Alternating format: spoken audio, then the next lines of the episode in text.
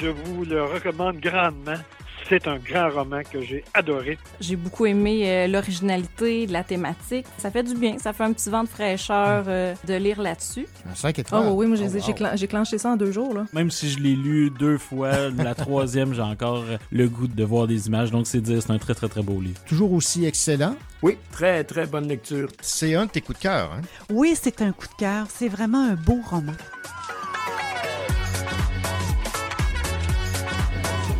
Ici Daniela Ferrière, on écoute le Cochocho et ça fait 30 ans depuis que ça existe.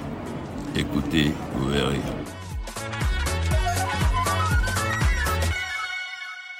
Bien le bonjour tout le monde, ici René Cochot, bienvenue à votre rendez-vous littéraire. J'espère évidemment que vous avez passé euh, une belle semaine, que vous avez eu euh, du beau temps, du temps libre, entre autres, pour lire.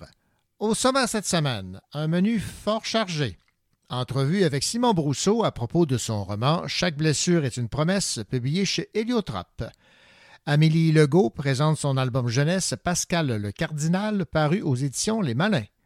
François-Alexandre Bourbeau, notre nouveau chroniqueur, libraire à la librairie Libère de New Richmond. Quelle est ta sélection pour ta toute première chronique? Je vais vous parler de Rosalille, un roman illustré de Michel Rabagliati, publié chez La Pastèque. Stéphane Ledien, quel roman noir as-tu lu? René, aujourd'hui, je vous parle du roman Petiote de Benoît Philippon, publié aux arènes dans la collection Equinox. Louis Gosselin, tu nous parles d'un roman policier cette semaine. Je vous parle d'un roman qui s'appelle Série éliminatoire d'Olivier Chalet. C'est aux éditions Boréal Noir. Nicolas Giguère, tu nous présentes le numéro 190 de la revue Lettres québécoises. Quelle est la thématique? Pour cette livraison d'automne, finalement, de lettres québécoises, euh, le comité de rédaction a choisi la thématique Femmes autochtones disparues, qui est bien entendu un problème criant aussi d'actualité. Également au programme, Geneviève Pigeon, des éditions de l'instant même, parle du roman L'œil de l'ermite de Claude Lacharité. Catherine Leroux des éditions Alto présente le roman La mer de la tranquillité de Émilie St. John Mandel. Anne-Marie Villeneuve des éditions Druide parle du roman Chapitre 15 de Sylvie Nicolas. Et Julie Deshôtels des éditions Scolastiques présente le livre jeunesse Nat et rien d'autre. Bienvenue au Cochocho.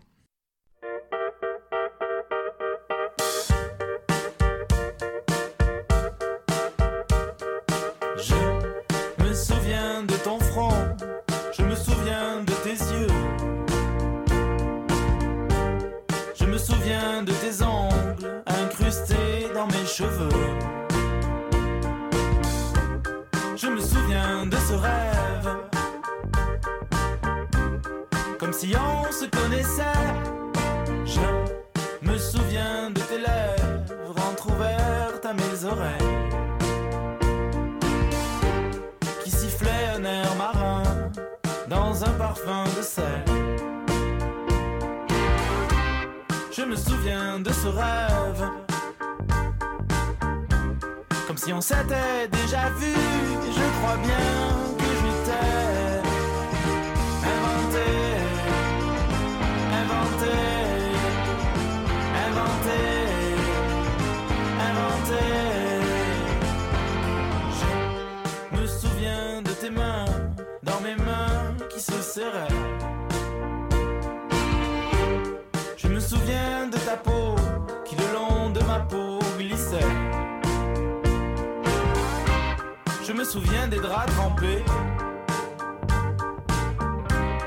Au réveil, je t'ai cherché, mais je crois bien que je t'ai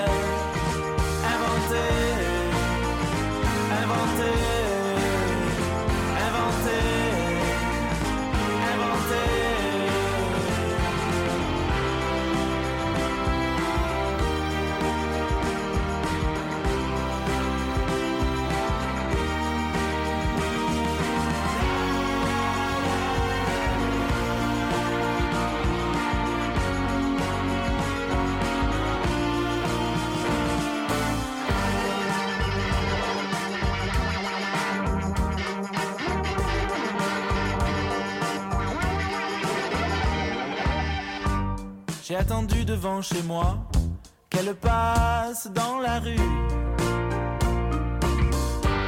J'ai fait la ville de long en large pour retrouver l'inconnu dont j'ai rêvé l'autre soir. Je pensais l'avoir déjà croisé, je crois bien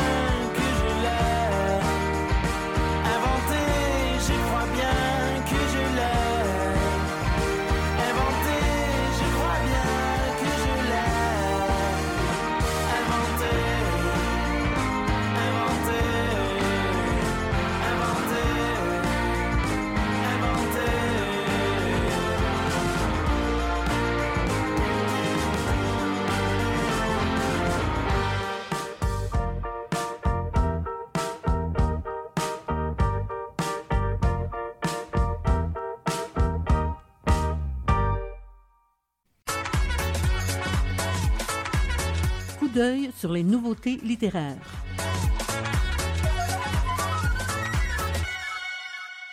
Des meilleurs amis deviennent rivales à l'école. Découvrez pourquoi dans le livre intitulé Nat et rien d'autre. Écoutons Julie Deshôtels, spécialiste marketing aux éditions scolastiques. C'est le quatrième tome de la série de bande dessinée jeunesse Nat. Ça s'adresse aux enfants de 8 ans et plus. C'est une BD qui est parfaite pour le retour en classe parce que le récit est construit à partir de la difficulté de Nat lorsqu'elle doit s'inscrire à une activité parascolaire. Toutes ses amies se sont aisément trouvé une activité qui semble leur convenir comme un gant, mais elle a l'impression qu'aucune ne lui convient. Donc, avec l'aide d'un nouvel élève qu'elle vient tout juste de rencontrer, elle décide de former son propre club. Mais est-ce que cette solution va réellement l'aider à faire face à ses peurs et à trouver sa place? Une BD très à propos pour les jeunes qui entrent au secondaire et qui sont à la recherche de leur identité. Vous écoutiez Julie Deshôtels des éditions scolastiques parler du livre Nat et rien d'autre. Ici François-Alexandre Bourbeau. Dans quelques instants, je vous parle de Rosalille, un roman illustré de Michel Rabagliati, publié chez La Pastèque.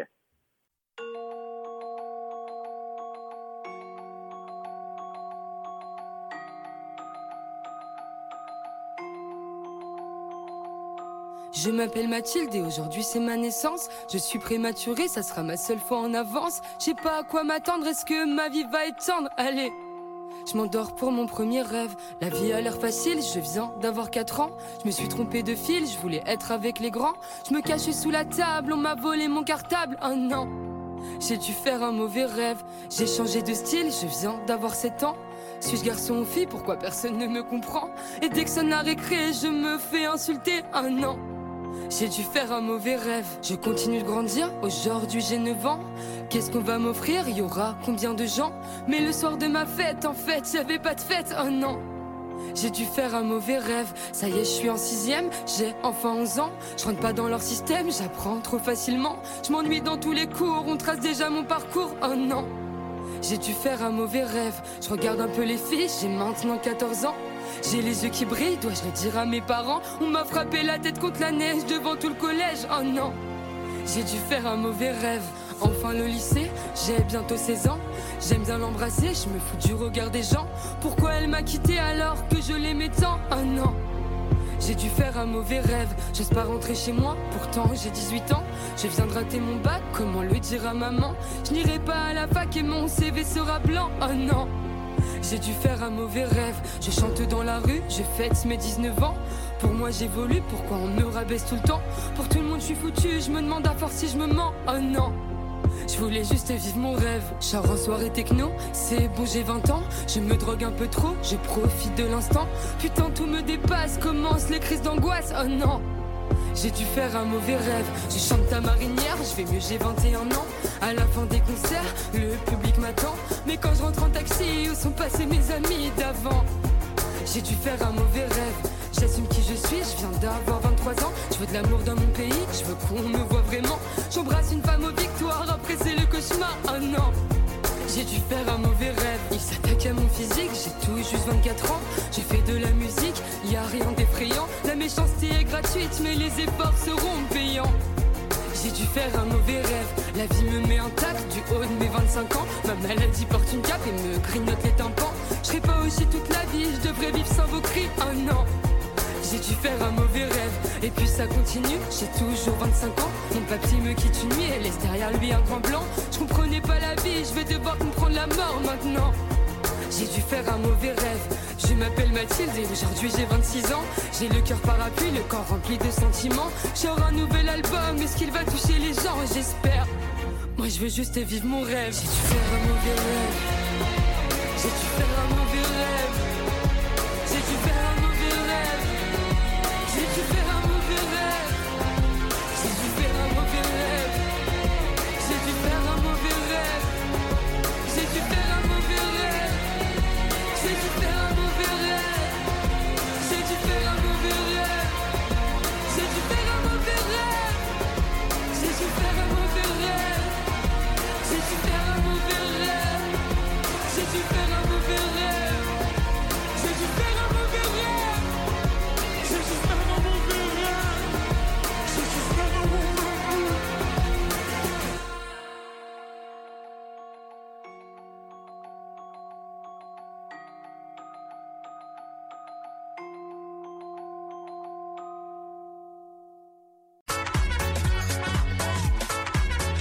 Il n'est pas né avec un livre en main, mais c'est tout comme.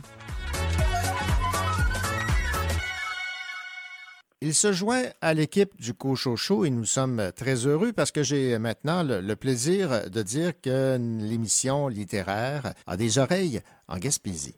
Il s'agit de François-Alexandre Bourbeau. Bonjour François-Alexandre. Bonjour René. Très content donc de t'accueillir au sein de l'équipe. Tu es euh, libraire à New Richmond. Mais dans un premier temps, question que les euh, auditeurs et les auditrices euh, en apprennent un peu plus sur toi. Qu'est-ce qui t'a amené à la littérature et à t'installer à New Richmond? En fait, la littérature fait partie de, mon existence dès mon tout jeune âge.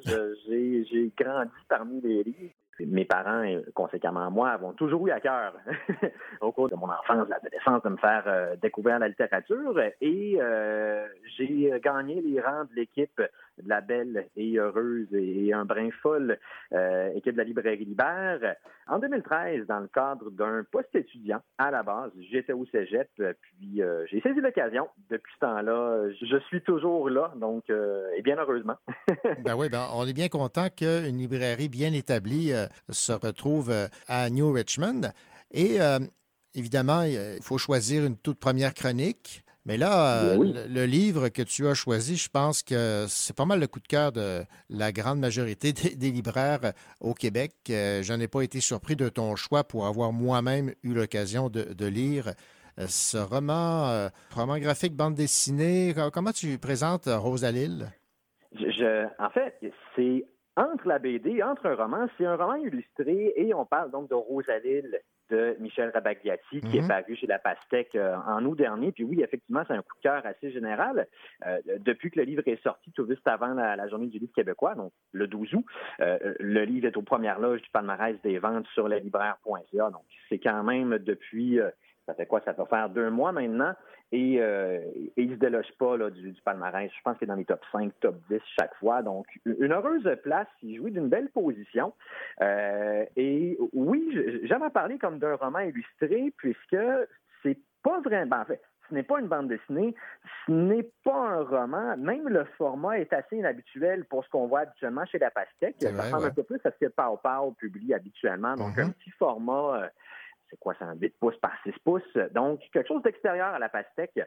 Euh, et euh, je trouve que c'est le genre de, de livre qu'on veut avoir avec soi n'importe quand, euh, un peu tout le temps, puis en ce temps-ci de l'année, bon, c'est l'automne, il fait beau, les lumières, la, lumière, les couleurs sont, super riches, donc c'est le genre de livre qui fait bon trimballer dans son sac si on part en forêt.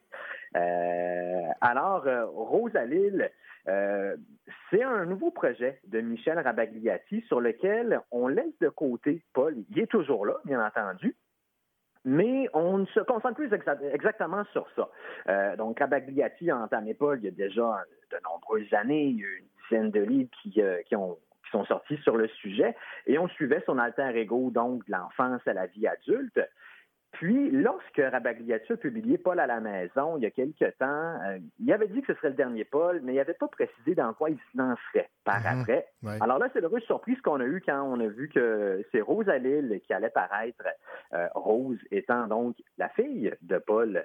Euh, puis ce qui est intéressant, donc, c'est que chacun des deux personnages, Paul et Rose, font office de personnages principaux, mais également de personnages secondaires. C'est quand même assez intéressant comme, comme nouvelle avenue de Rabagliati. Bon, maintenant, François-Alexandre, moi, ce qui m'a plu particulièrement de cette nouvelle formule, si on peut s'exprimer ainsi, c'est qu'on découvre beaucoup plus le, le talent d'auteur de Michel Rabagliati. Exactement. On l'avait déjà cerné, en fait. Bon, c'est un illustrateur euh, fabuleux. Euh, C'était déjà un, un bon euh, scénariste, Euh, mais là, on, on le découvre vraiment en tant qu'auteur. Ses mots sont doux, ils sont touchants, ils sont familiaux, ils sont réconfortants. Euh, il écrit une trame qui nous réchauffe par sa proximité avec notre propre quotidien. Puis on a l'impression, donc, de retrouver Michel Rabagliati et son alter ego, comme c'était des, des copains de longue date là, avec qui on s'assoyait autour d'une table pour prendre un, pour prendre un verre. Euh, alors oui, un auteur de grand talent avec une belle sensibilité, une très belle plume euh, et beaucoup de, beaucoup de teintes dans ses propos. Ce qui est intéressant du fait que c'est pas nécessairement une bande dessinée, mais un roman illustré, c'est que Rabagliati compose plus avec la contrainte d'un gabarit. Bon, dans les autres bandes dessinées, il y a des cases, euh, il y a des filataires, il faut que, que tout ça s'imbrique. Là, il n'y a plus de cases. Au lieu de ça, on a des planches pleines pages, tout en détail, en texture et en finesse. C'est des pages qui servent parfaitement le propos. En fait, tout ce livre-là tourne autour d'une semaine de vacances entre père et fille, donc Paul et Rose. On va aborder euh, des sujets, euh, des passages un peu plus sombres, donc de la vie de Paul. On comprend que. Il l'avait déjà fait d'ailleurs dans, sa série Paul régulière, mais là encore ici, il y en est question. Donc, la séparation de Paul, le deuil de son père, le deuil de sa mère, les souvenirs d'enfance qui ont défini son passage dans le monde, la dépression. Mais il aborde ici aussi d'autres sujets très humains, très vrais. Il aborde la maladie de l'enfant d'un couple d'amis qui retrouve euh, sur l'île, parce qu'on comprend que L'indice est dans le titre, Rose à l'île, tout ça se passe sur un île qu'on ne nomme jamais, mais qu'on réussit à placer quelque part dans le Bas-Saint-Laurent. Oui, On est entre les lignes, ça serait l'île verte. c'est ça. quelque part. Donc, euh, oui, il y a- des rencontres, des nouvelles rencontres, mais des rencontres de longue date également qui se font là, et donc des sujets euh, durs, mais très humains, comme la, la- la maladie. Ce qui est intéressant, par contre, c'est qu'il se permet une petite tergiversation. On, on raconte un peu aussi l'histoire de la Nouvelle-France par extension. Donc, il y a de l'histoire, il y a du contemporain. Puis dans le contemporain, bon, on en revient à des sujets réels comme le, le surmenage, le burn-out, l'amour. L'amour euh, en relation, mais également l'amour de, de son travail, de ce qu'on peut en faire quand on n'a plus vraiment le goût. Donc, des fois, c'est un petit reset qui s'impose. Donc, des grandes questions actuelles, mais sans voyeurisme. Ça, c'est important parce qu'on pourrait facilement tomber dans, dans, le sujet. Ce n'est pas le cas ici. Euh, parce que tout ça sert de base aux vacances. C'est le moment de décompresser, c'est le moment de faire le grand vide, puis c'est un moment que Paul souffre avec sa fille, loin de la ville, du bruit, pas de Wi-Fi, dans le confort des valises, puis d'une petite maison parfaite au bord de l'eau. Et donc, par extension, c'est aussi une histoire des ficelles familiales, des beaux instants complices entre le père et sa fille, où ils se partagent leurs recettes, où ils se renvoient là-bas à la coup de référence de culture geek, euh, où ils chantent à tue-tête dans la cuisine ou à la table à pique-nique, ils s'ouvrent le cœur pendant une marche à la forêt. Et donc, le duo va parcourir l'île de long en large à la découverte de ses secrets, de ses légendes, des habitants de l'île, des gens qui ont eu leur lot de mauvaises passes puis qui ont choisi chacun à sa manière de ne pas s'avouer vaincu. Puis plus on découvre l'île, plus euh, on va parvenir à, à voir que Paul et Rose se réconcilient avec eux-mêmes. On va Oui, apprendre voilà. à saisir la beauté quand elle se manifeste. On va apprendre à, à s'imposer, à cesser de s'imposer des exigences. On va apprendre à laisser le temps faire sa besogne sans leur emprise, à écouter le chant des mouettes, humer l'odeur des vagues, sentir la chaleur du soleil. Quelque chose de très, de très beau, de très doux. Le chant des mouettes, l'odeur des vagues et la chaleur du soleil, euh, tu connais ça à New Richmond? Oui, quand même. On, on, on en profite bien en Gaspésie. Euh, c'est heureux. Une heureuse coïncidence, effectivement. Puis il y a des super beaux endroits où s'arrêter euh, en Gaspésie. J'aime beaucoup la pointe Taylor, la petite parenthèse comme Mhm. ça, géographique. Toujours un endroit magnifique. François-Alexandre Bourbeau, ça a été euh, un plaisir donc d'entendre ta toute première chronique euh, euh, au sein de l'équipe du Show et euh, je, je partage là, ce, ce coup de cœur pour Rosalille de Michel Rabagliati qui l'avouait lui-même. La nouvelle formule a fait en sorte qu'il a moins mal aux doigts et à la main. on l'espère. oui, parce qu'on on- on veut, on veut une suite. Ben oui, exactement. Et ça s'y prête. Donc, euh, on, on est impatient de voir euh, ce qu'il en fera. Voilà. Merci beaucoup, François-Alexandre Bourbeau, libraire à la librairie Libère à New Richmond. Merci beaucoup. Bonne journée.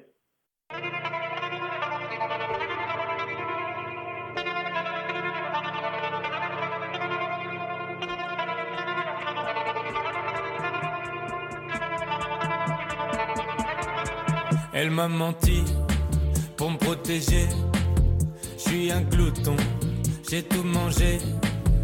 Oh, ça y est, ça fait de moi. Je suis plus qu'une moitié, je suis plus que moi. Et me voilà à parler à une photo de nous sur le quai. Elle a l'air si gaie, comment deviner ce qui l'animait, ce qui l'a fait? Quitter la fête? Rien qu'une petite entaille.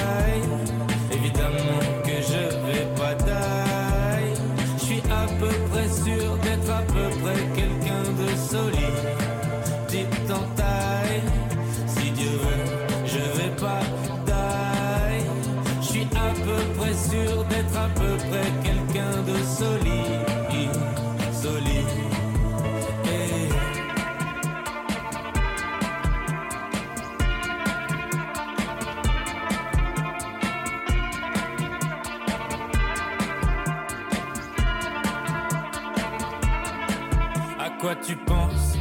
Qu'est-ce que tu bricoles? Hmm, Tennis, je parie que tu colles.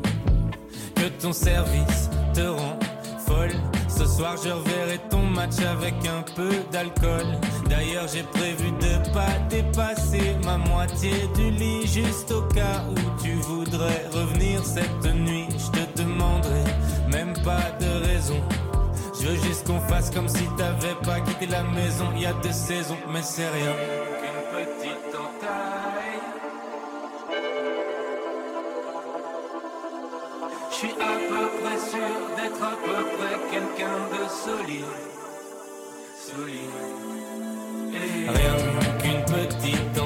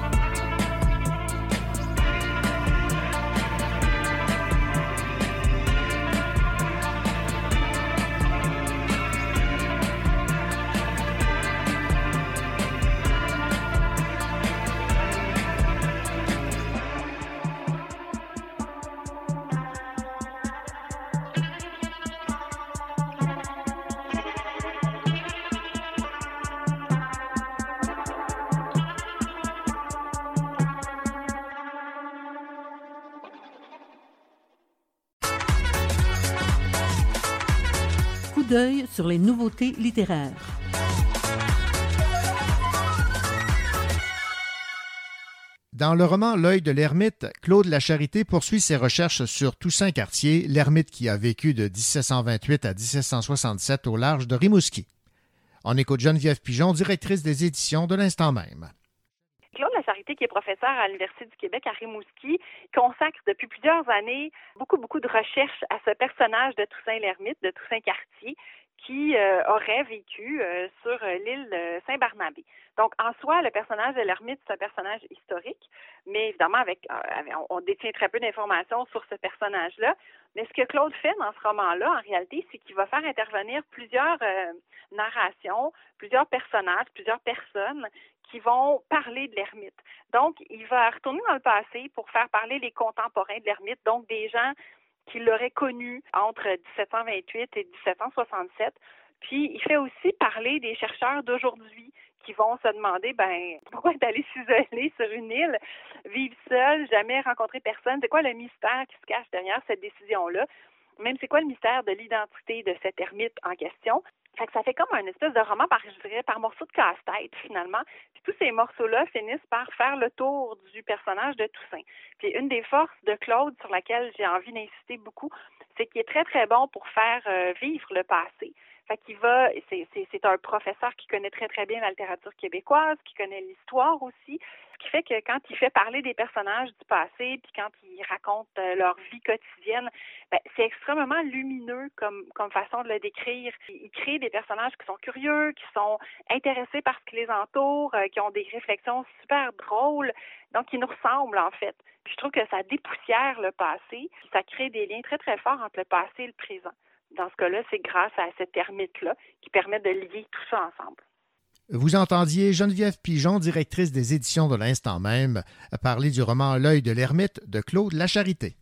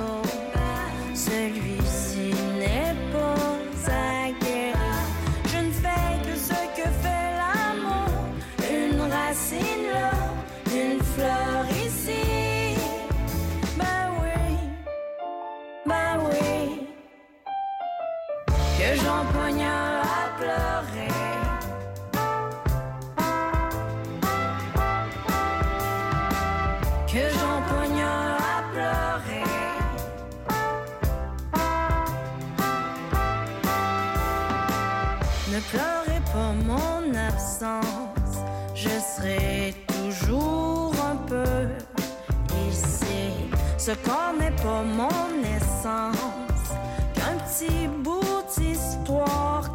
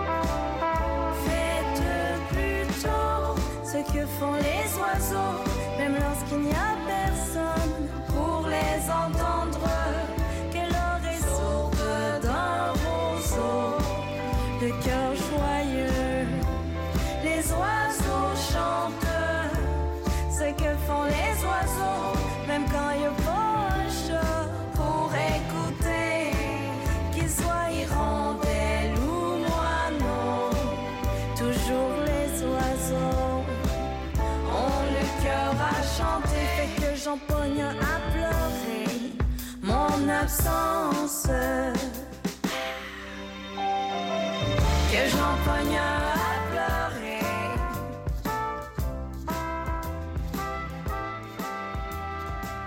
Que j'en pogne à pleurer.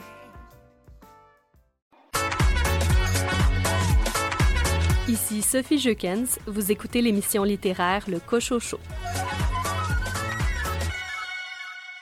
On choisit pas sa vinaigrette. Y a pas de secret, y a pas de recette. Tu forces la face puis tu te répètes, mon. Tu fais ce qu'il faut pour marcher droit. Parle, ouais. Ouais, sur mon phone, ouais, je tout le monde. Je me sens tout seul, so je poste alone. I'm running low on batteries, puis j'ai encore perdu ma prise. À cette heure au moins, on skip la base sur les je souhaite de ma tante Lise. But watch out, lady, check moi même blow up. Even en pleine pandémie, y'a plus rien qui me stoppe. Mask on, mask off, always stuck in a line. On se tape la coupe, on se capte la poire, on espère jusqu'au désespoir. À chaque matin que je me lève, mon moteur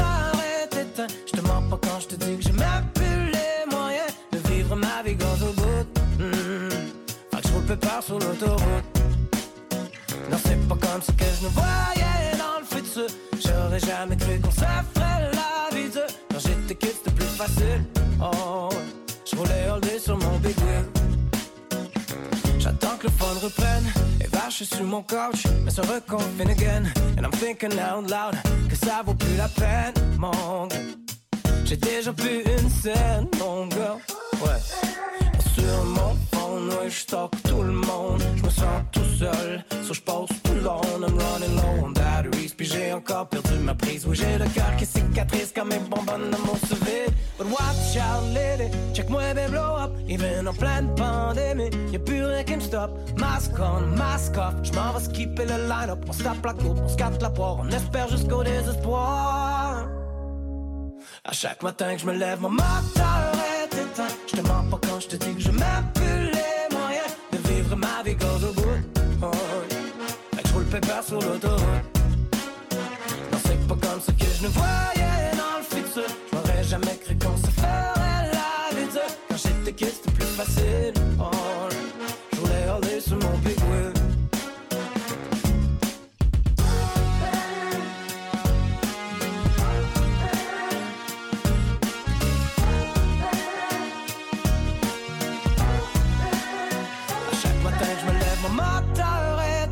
Je te mens pas quand je te dis que je plus les moyens de vivre ma vie au bout. Oh. Fait que je roule pépère sur l'autoroute. Non, c'est pas comme ça que je ne voyais dans le futur. Je m'aurais jamais cru qu'on se ferait la vie dure. Quand j'étais kid, c'était plus facile. Oh, sur mon big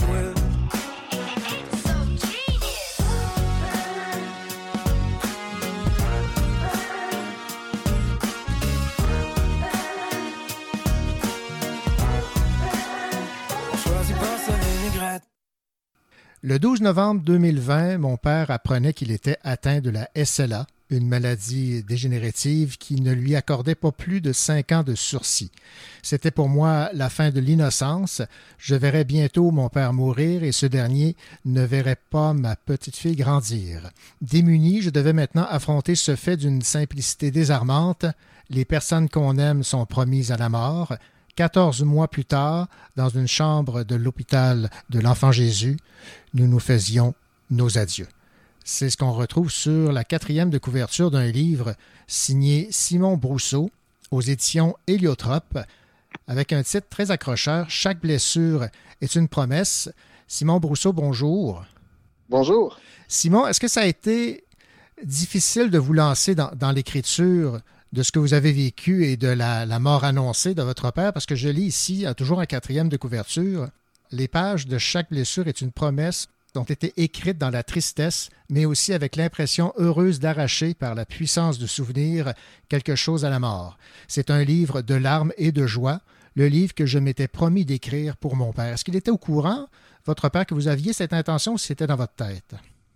Euh, oui, ben, il était au courant. On en a même discuté ensemble. Il en brièvement question à la toute fin du livre. Oui, il y a une scène que je raconte oui. où mm -hmm. euh, je lui dis euh, que j'ai toujours l'intention d'écrire un livre euh, à propos de lui. Donc oui, il était au courant. Puis c'est un projet que j'ai commencé le, le, jour où j'ai appris qu'il était malade. Donc de manière assez spontanée, j'ai pris un, un cahier qui était vierge ou à peu près, puis j'ai commencé à consigner mes pensées, mes impressions, vraiment là, au jour le jour, durant les 14 mois qu'ont duré sa maladie. À ce moment-là, je ne savais pas encore exactement comment ça allait devenir un livre, mm -hmm. mais je savais que j'étais en train de prendre des notes. Euh, j'étais en train d'archiver des, des, souvenirs de mon père, des moments passés ensemble pour ensuite euh, en faire quelque chose. Donc, euh, l'écriture du livre proprement dite, elle a lieu, je l'ai commencé peut-être un mois ou deux après sa mort, mais j'avais déjà toute cette matière-là qui relevait davantage du journal intime pour, pour construire le livre que vous, vous avez lu. Vous citez un philosophe, euh, Clément Orosset, l'objet mm -hmm. singulier. Je trouve que la, la, phrase en dit beaucoup. Plus le sentiment du réel est intense, plus il est indescriptible et obscur. Est-ce que c'est un peu ce que vous avez vécu vous-même? Oui, tout à fait. C'est une citation en exergue qui est très, très simple, mais qui me mm -hmm. semble vraiment riche. Euh, C'est-à-dire que euh, ben, il y a quelque chose de, de très simple dans la mort, c'est-à-dire qu'on est tous promis à la mort, tout ce qui est vivant doit un jour mourir, donc c'est une vérité avec laquelle euh, euh, on doit vivre, qui ne devrait pas nous surprendre, et pourtant quand on est, on est face à cette vérité-là, c'est comme si on, euh, en tout cas, moi, c'est comme ça que je l'ai vécu. C'est comme si euh, on, on voyait un peu les limites de notre compréhension du monde, Mhm. puis les limites aussi du langage à dire l'expérience. Donc, moi, c'est c'est une chose que j'ai vécue durant la maladie de mon père. J'avais l'impression que les mots n'arrivaient pas avec euh, n'arrivaient pas à dire ce qu'on vivait de manière satisfaisante. J'ai choisi la, la citation de Clément Rosset, euh, qui dans ses livres de philosophie souvent va insister là-dessus sur le fait que le langage ne va jamais complètement coller au réel. Il y a toujours une espèce de décalage. Et euh, ce décalage-là, moi, j'ai trouvé qu'on on le ressentait puissamment lorsqu'on est en train de vivre euh, une mort imminente ou, euh, ou encore un deuil. Une mort annoncée. Vous dites également, c'est le pire diagnostic qu'on pouvait recevoir. Ton père a la SLA. C'est le sentiment que vous avez eu euh, dès que vous avez appris la nouvelle. Ben, ce sont les mots que ma mère euh, a prononcés. Euh, donc ici, je j'ai pas romantisé ou j'ai pas. Ce sont vraiment les mots qu'elle a prononcés. Donc là, c'est c'est tout simplement, euh, disons, par souci d'exactitude que, que j'ai écrit ça. Mais euh, si je reviens un petit peu dans le contexte, mon père avait un pied engourdi. Euh, au départ, il pensait que c'était peut-être un nerf sciatique coincé ou autre chose. Euh, quand il a appris que c'était la SLA, ben, c'est une maladie dont on meurt, puis il n'y a aucun remède. Ma mère, elle, a dit que c'était le pire diagnostic, peut-être parce qu'elle pensait que même si ça avait été, je sais pas moi, un cancer, par exemple, ben, mon père aurait pu euh, s'accrocher à l'espoir de, de guérir de ce cancer-là. Tandis qu'en apprenant qu'il y avait la SLA, ben, il apprenait qu'il allait mourir euh, dans à peu près là, les cinq prochaines années. Même que vous vous êtes vous-même auto-diagnostiqué à quelques reprises des maladies lorsque vous souffriez euh, d'un certain mal euh, dans votre corps. là. Oui, donc le, le livre porte quand même beaucoup hein, sur euh, ma, ma- ma propre réaction là, Voilà. à, à la maladie de mon père, comment moi je l'ai vécu. Mhm. Puis euh, c'est comme si ça avait exacerbé une tendance qui était déjà présente chez moi euh, de m'auto-diagnostiquer, euh, ben ouais c'est ça, de m'auto-diagnostiquer, puis de craindre des maladies graves, alors que souvent j'ai des trucs euh, plutôt bénins. Euh, donc je pourrais dire oui que, que la, la maladie de mon père a vraiment amplifié la, la peur que, la peur de la mort qui était déjà présente en moi. C'est comme ça que je dirais ça. Puis en fait, c'est que pour moi, mon père, c'est très curieux ce que je vais dire, je vais avoir l'air naïf, mais c'est comme si dans mon imaginaire, mon père n'allait jamais mourir. Ben, je veux dire, vous n'êtes pas Euh, le seul là, à penser ça. C'est ça. Mm. Mais puis, tu sais, j'imagine bien que je, suis- je suis pas le seul à avoir vécu ça, mais je l'ai vraiment, tu sais, j'en ai souffert, puis ça m'a véritablement surpris d'apprendre que mon père allait mourir. C'est comme si je l'apprenais pour la première fois. Puis pourtant, je le savais déjà. Tu sais, il faut dire que mon père était pas très âgé, là. Il a 65 ans au moment où il apprend qu'il est malade. Ouais. Puis euh, c'était un homme qui faisait attention à ce qu'il mangeait, euh, qui, qui ne buvait pas trop d'alcool, euh, qui faisait beaucoup de sport. Donc moi, j'avais un scénario de vie. Ma, ma fille venait de naître, elle avait un peu plus d'un an. Puis j'étais persuadé que mon père allait faire des vieux jours, puis qu'il allait voir mes enfants grandir, puis que tu sais, il allait mourir peut-être un jour, mais dans un avenir encore très, très lointain auquel j'avais pas à penser. Oui, effectivement, ça, ça frappe. Je vais vous euh, citer ici en page 13.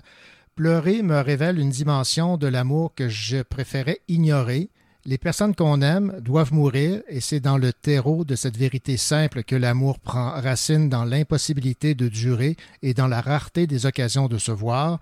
Je pleure mon père, mais aussi déjà l'insuffisance des moments qu'il me reste avec lui. Ça en dit long, Mhm. ça. Ouais, ben, je pense que ça résume assez bien euh, ce que je pense de la mort, Mhm. euh, ou, euh, quel est mon, mon rapport à la mort. En fait, en, en écrivant ce livre-là, je me questionnais aussi sur, ben, justement, sur, sur ce qui se passe après la mort, sur la valeur de la vie. Puis, tu sais, moi, j'ai une, posture, euh, je suis pas un athée fier de l'être, mais tu sais, je, je suis pas croyant non plus. J'adhère pas à une religion. Euh, je m'intéresse au mystère de l'existence. Puis, je suis prêt à admettre que il y a peut-être quelque chose dont on ignore l'existence euh, derrière euh, notre vie humaine. Mais je me questionnais aussi sur ce qui fait la valeur de la vie humaine, disons, même s'il n'y avait rien après. Oui. Disons que euh, lorsqu'on meurt, c'est fini, ben, euh, qu'est-ce qui fait la valeur de la vie humaine? Puis je me disais, ben, c'est justement ça, c'est cette fragilité, euh, c'est la brièveté de l'existence, le fait que tout le monde, je m'excuse de dire ça, mais c'est vrai, quand on y pense, tout le monde peut mourir à n'importe quel moment. Et donc, la, la valeur de l'existence, on n'a pas nécessairement à la situer dans un après la vie, au paradis ou peu importe. Elle peut juste être là dans, dans l'existence en temps réel, dans le fait qu'on est fragile, qu'on ne sera pas toujours là, puis que chacun des moments qu'on passe avec les, les gens qu'on aime, ben, ce sont des moments précieux et aussi des moments qui sont radicalement uniques dans l'histoire de l'univers. C'est-à-dire que mon père, c'était une occurrence unique dans l'histoire de, de l'univers, tu sais, qui a des milliards d'années. Puis juste cette présence-là, tellement brève, cette espèce de fulgurance de la vie humaine, ben, je trouve qu'elle a une valeur en elle-même par sa fragilité, par sa rareté, par sa beauté.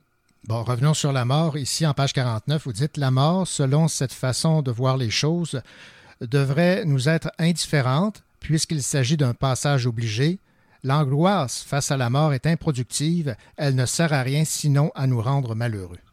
Oui, ici, euh, je suis en train un peu de résumer euh, la pensée des, des philosophes stoïciens. C'est un peu ce qu'ils disent euh, par rapport à la mort, que en fait, les, les stoïciens disent qu'on devrait s'attarder seulement aux, aux choses qu'on peut contrôler, les choses sur lesquelles on exerce un contrôle. Et comme on est promis à la mort, puis on peut absolument rien y faire, on devrait pas, on devrait pas, euh, comment je peux dire ça, perdre notre temps, en guillemets, là, à, à angoisser face à la mort, parce que c'est un passage obligé. Donc, euh, il y aurait comme une sorte d'improductivité à, à s'en faire avec la mort. Mais ce que je dis par la suite aussi dans le livre, c'est que cette idée-là, je la trouvais très séduisante avant que mon père soit malade. Voilà. De manière théorique, je la trouvais intéressante. Mhm. Mais une fois que je, je me suis retrouvé face à la mort réelle là, de mon père à venir, ben, je me suis rendu compte que j'adhérais pas tellement à cette philosophie stoïcienne, qu'au contraire, euh, je ressentais le besoin de- d'être triste, de, de pleurer mon père, euh, de de de, de, de pas accepter la mort comme étant quelque chose d'inévitable finalement. Ouais, voilà. Vous dites aussi, je vis dans l'attente qu'il me révèle avant de mourir le secret qui me permettrait de vivre sans lui. Est-ce que vous Mhm. réussissez aujourd'hui, après le recul? Euh, oui, bien sûr, euh, je, je parviens à vivre sans lui. Euh, continue. J'ai d'ailleurs euh, deux petits garçons qui sont nés entre-temps, des, euh, des jumeaux, euh, ce qui m'aide beaucoup aussi à regarder vers l'avant. Ben, ce que j'écris ici dans le passage que vous citer, c'est lié au fait, je pense, que j'étais un fils qui n'avait pas véritablement envisagé l'éventualité de la mort de son père. Euh, quand j'ai appris qu'il était malade, j'ai réalisé que j'ai réalisé en fait que mon père était encore plus important que je le pensais dans ma vie, euh, que c'était une personne vers laquelle je me tournais constamment quand j'avais besoin d'être rassuré, quand j'avais besoin d'un conseil. Et, euh, donc, même si moi, j'étais père à ce moment-là depuis un an, j'étais pas encore totalement devenu. C'est-à-dire que je me concevais encore, je pense, davantage comme un fils que comme un père. Et euh, quand je dis, ben, j'attends qu'il me révèle euh, la manière de, le secret qui me permettrait de vivre sans lui, ben, c'est ça, en fait, c'est qu'il y avait comme une espèce de paradoxe. Quand je vivais quelque chose de difficile, je me tournais vers mon père. Mais là, ce que je vivais de difficile, c'est que lui, il allait disparaître. Puis il y a comme un moment où, où le, le père peut pas tellement aider le fils à vivre sans lui. C'est comme une étape que le fils doit apprendre à faire seul. Et euh, moi, au moment de- de- d'écrire ça, ben, j'étais encore dans, dans un entre-deux. euh, en fait, au moment où je le vivais, je ne savais pas encore comment j'allais y arriver. Et euh, je, souffrais, en fait, de, cette espèce de, manque-là. On continue notre entretien avec Simon Brousseau qui euh, écrit euh, aux éditions Héliotrope Chaque blessure est une promesse. Son père est décédé de la SLA. Et il y a une phrase qui m'a particulièrement marqué, Simon Brousseau, c'est celle-ci. Je voudrais écrire un texte capable de guérir mon père. À défaut d'avoir trouvé un texte capable de guérir de votre père, vous avez trouvé le moyen d'écrire un texte pour exprimer toute la, la beauté que vous avez eue des moments passés avec lui. là. Oui, ben, je crois que euh, ici, là, il est vraiment question hein, d'une d'insuffisance du langage euh, dont je parlais un petit peu plus tôt. Euh, un livre qui serait capable de guérir mon père, c'est un fantasme. Quand je l'écris, je, je sais bien que c'est impossible. Euh, et en même temps, je... c'est-à-dire qu'on on peut noircir des pages et des pages, là, et euh, le réel ne va pas changer. Euh, la maladie est toujours là, mon père va toujours mourir. Et c'est quelque chose qui... euh, c'est quelque chose qui me dérangeait, même si ça peut sembler un peu absurde. Euh, tu sais, moi, je suis littéraire de formation, je suis écrivain, et autant j'avais, je ressentais un besoin d'écrire puissant, autant écrire pouvait me fâcher, me mettre en colère, parce que je sentais que, que ça allait rien changer Mhm. à la, la fatalité devant laquelle euh, je me trouvais. euh, encore une fois, je pense que c'est un constat qui est assez banal, mais lorsqu'on le vit, on, on, en souffre pour vrai. Puis euh, je me sentais impuissant en écrivant ce texte-là. Euh, par la suite, quand je parle de la puissance des souvenirs, ben, -hmm. ça a été un petit peu ma, ma manière de, de, de, de, continuer à croire à l'écriture. C'est-à-dire qu'il y a véritablement pour moi quelque chose de, de presque magique qui peut arriver tout à coup quand on écrit, puis qu'on fige par l'écriture des moments de vie qui ont été vécus ensemble. Donc, c'est là que j'ai commencé à questionner mon père. Je lui demandais, parle-moi de tes souvenirs de jeunesse, mm -hmm. où on, on, discutait ensemble de, de moments qu'on avait vécus ensemble. Puis là, tout à coup, de, de les écrire, ces moments-là, donc de retourner un peu dans le passé, dans les moments heureux, ben, ça me permettait de voir c'était quoi la valeur de l'écriture, même si elle n'est pas capable de sauver la vie de mon père malade. Euh, Qu'est-ce qu'elle est capable de faire? Ben, elle nous fait elle ne fait pas revivre ces moments-là, mais elle nous les fait presque revivre. Mm -hmm. En tout cas, euh, moi, je, je trouve qu'il y a vraiment une, une, intensité dans la lecture euh, d'un souvenir, ou juste dans, dans, le fait de prendre le temps d'écrire un souvenir. Parce qu'un souvenir, c'est presque inépuisable. Tu sais, parfois, on peut dire, je sais pas, moi, est-ce que tu te souviens quand on était allé en Gaspésie ensemble? Mm -hmm. Je me souviens. Mais quand on commence à creuser un souvenir, euh, c'est comme si ça faisait boule de neige, puis il y a d'autres souvenirs qui vont se greffer, il y a des choses qu'on avait oubliées qui nous reviennent. Ouais. C'est comme si le souvenir était en train, plutôt que de s'effacer comme les souvenirs le font, tu sais, si on les l'active pas, c'est comme si le souvenir était en train de reprendre vie un petit peu. Mmh, c'est beau ça. Et, euh, et, même parfois dans le livre, je me suis amusé à, à combler des vides. C'est-à-dire que mon père m'avait raconté des choses, mais il m'avait pas, il m'avait, me l'avait dit en peu de mots. Par exemple, le souvenir de son vélo, le CCM, euh, oui. euh, Mustang, euh, l'espèce d'imitation de Harley Davidson. Il m'avait ah, dit que c'était un des plus beaux cadeaux qu'il s'était offert quand il était jeune. Il y a une scène où je l'imagine en train de faire du vélo mm -hmm. sur la grande route devant chez mes grands-parents. Lui, il m'a pas dit ça dans ces mots-là, okay. mais ça me, ça, me, ça me rendait heureux, en fait, d'imaginer mon père jeune en train de, de rouler à vélo comme ça avec le vélo qu'il m'avait juste très brièvement évoqué. Bon, ben moi, moi je, je, je me rappelais mon, mon ancien euh, voisin de campagne qui avait justement un, un, un vélo comme celui-là. Bon, on a beaucoup parlé évidemment de, de la relation et de comment vous avez vécu cette euh, triste euh, réalité vécue par votre père, mais j'aimerais qu'on parle de sa façon à lui de réagir par rapport à ce diagnostic. Vous dites ici, encore une fois, il avait pour moi des paroles réconfortantes alors que de mon côté, je cherchais à décourager les mots qui sauraient lui offrir un peu de sénérité. Il a été particulièrement serein là, à travers ces cinq mois là, où euh, on, il, avait, il avait encore la, la possibilité d'échanger avec vous. Là. Oui. Euh, ouais, ben, euh, mon père, c'était vraiment pas un homme qui s'apitoyait sur son sort. Je pense que c'est un petit peu pour protéger sa famille, sa femme, ses enfants aussi il n'osait pas trop euh, parler de ses craintes, ses peurs, ses angoisses, même ses souffrances aussi. C'est une maladie qui est difficile puisque, bon, on perd rapidement notre mobilité. C'est une maladie qui peut faire mal aussi parce que ça crée des inconforts, mais non, il n'osait pas trop se plaindre. Puis même au contraire, c'est ça comme je le dis dans le passage que vous venez de citer, c'était plutôt lui qui nous euh, qui cherchait à nous consoler, mon frère et moi, ma mère aussi. Ouais. C'est pas une posture qui est si surprenante que ça pour un père. Je pense que c'est comme c'est un geste qui est assez paternel. Il y a quelque ouais. chose un peu traditionnel peut-être là-dedans, tu sais, de l'homme euh, qui est capable de prendre sur ses épaules euh, mm -hmm. euh, la souffrance, puis qui veut pas trop embêter les autres avec ça. C'est un homme de peu de mots aussi. Mais je sais, je sais pas à quel point il était serein. Je pense que c'est vraiment plutôt pour protéger son entourage que par véritable sérénité okay. qu'il qu'il en parlait si peu. Dernière question, Simon Brousseau. Qu'est-ce que vous aimeriez que les gens retiennent de la lecture de votre livre. Chaque blessure est une promesse et euh, on terminera en parlant du choix du titre euh, également. Donc, qu'est-ce que vous aimeriez que les gens retiennent? Et euh, dites-nous un peu quelle est la signification ou qu'est-ce que quelle, quelle est la, la, la symbolique mm -hmm. derrière chaque blessure est une promesse. D'accord.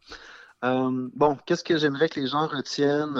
Je, je, vais faire attention à ce que je dis parce que je voudrais pas je voudrais pas sonner comme si j'étais moraliste ou comme si euh, je possédais maintenant un savoir euh, que les, les, gens qui n'ont qui ont pas perdu de proches euh, possèdent. Mm -hmm. Mais je pense que ce que j'aimerais que les gens retiennent, peut-être, c'est quelque chose qu'ils savent déjà.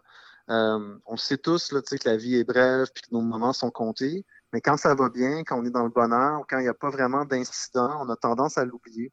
Puis on a tendance à vivre euh, comme si on avait beaucoup de temps devant nous. Euh, c'est pas vrai. Ça se peut qu'on ait beaucoup de temps devant soi, mais on ne sait jamais. Des fois, il en reste beaucoup moins qu'on croit. Donc, euh, si une personne qui lit mon livre le ferme en se disant Ah, ça fait longtemps que j'ai vu cette personne que j'aime, euh, j'attendrai plus, là, je vais la voir maintenant, ben moi, ça, ça, ferait mon bonheur parce que moi, c'est c'est une des choses que je regrette. En fait, je, je trouve que mon père, euh, autant je l'ai connu pendant euh, 36, 37 ans, autant j'avais l'impression que j'avais encore plein de choses à, à apprendre de lui, euh, plein de moments à vivre avec lui. Puis j'ai l'impression que ces moments-là m'ont été en quelque sorte euh, arrachés. Euh, donc ouais, ce serait ça. Maintenant, le titre euh, Chaque blessure est une promesse, c'est un titre euh, qui a une signification un peu paradoxale, donc c'est difficile de l'expliquer. Ouais. Euh, je l'aime parce que c'est un titre qui a quelque chose d'un peu opaque, on ne sait pas trop par quel bout le prendre, mais en même temps, il porte euh, la tension, qui est au cœur du, phénomène euh, euh, de la mort, de la maladie. C'est-à-dire que dans mon livre, il y a de la tristesse, il y a de la joie. Euh, quand on, est endeuillé, c'est parce qu'on va perdre une personne, mais c'est parce qu'on l'aime. Donc, il y a de la tristesse, puis il y a de l'amour.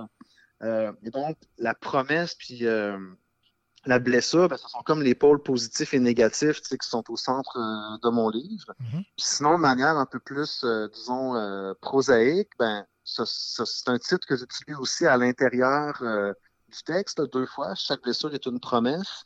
Puis la, la, la promesse qui est au bout de la blessure, en fait, c'est celle de la mort. Puisqu'à chaque fois qu'on se blesse, ben, on se rappelle la fragilité du corps. Puis la blessure ultime, en quelque sorte, ben, c'est lorsque le corps euh, défaille complètement puis que puis qu'on meurt. Donc la promesse, quand on ne sait pas c'est quoi, ça a l'air quelque chose de positif. Mais quand on a lu mon livre, on peut découvrir que euh, la promesse qui est au bout d'une blessure, ben, c'est la promesse de la mort. C'est la promesse qui nous est faite lorsqu'on est. Eh bien, sur cette euh, note philosophique, Simon Bousseau, je vais vous remercier de, m'avoir accordé cette entrevue. Je rappelle le titre de votre publication, Chaque blessure est une promesse. C'est chez Héliotrope. Alors, j'encourage les gens à, à lire votre livre parce que ça, ça nous fait beaucoup euh, réfléchir. Et euh, c'est toujours bien de réfléchir, n'est-ce pas? oui, ben, merci d'avoir pris le temps de le, de le lire, mon livre, et puis euh, merci pour cette belle discussion. Merci, au revoir. Au revoir. C'est plus facile de dire au revoir quand je sais la route m'attend. Ma vingtaine a sacré camp. On a vieilli.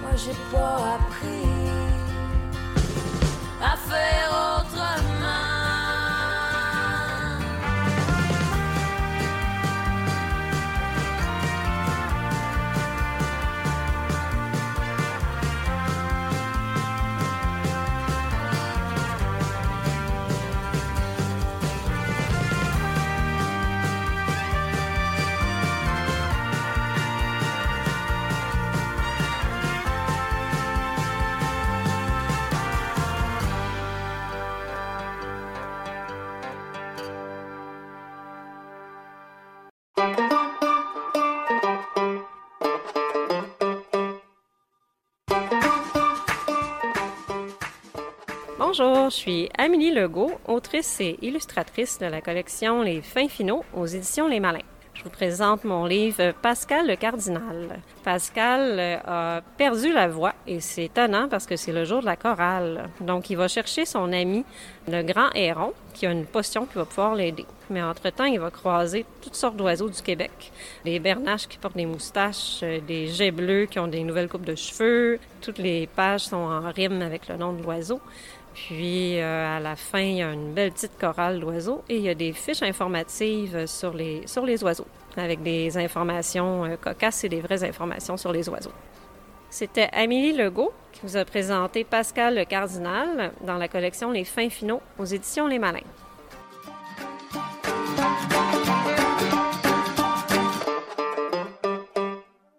Ici Louis Gosselin, dans un instant, Série éliminatoire, un roman policier de Olivier Chalet aux éditions Boréal Noir.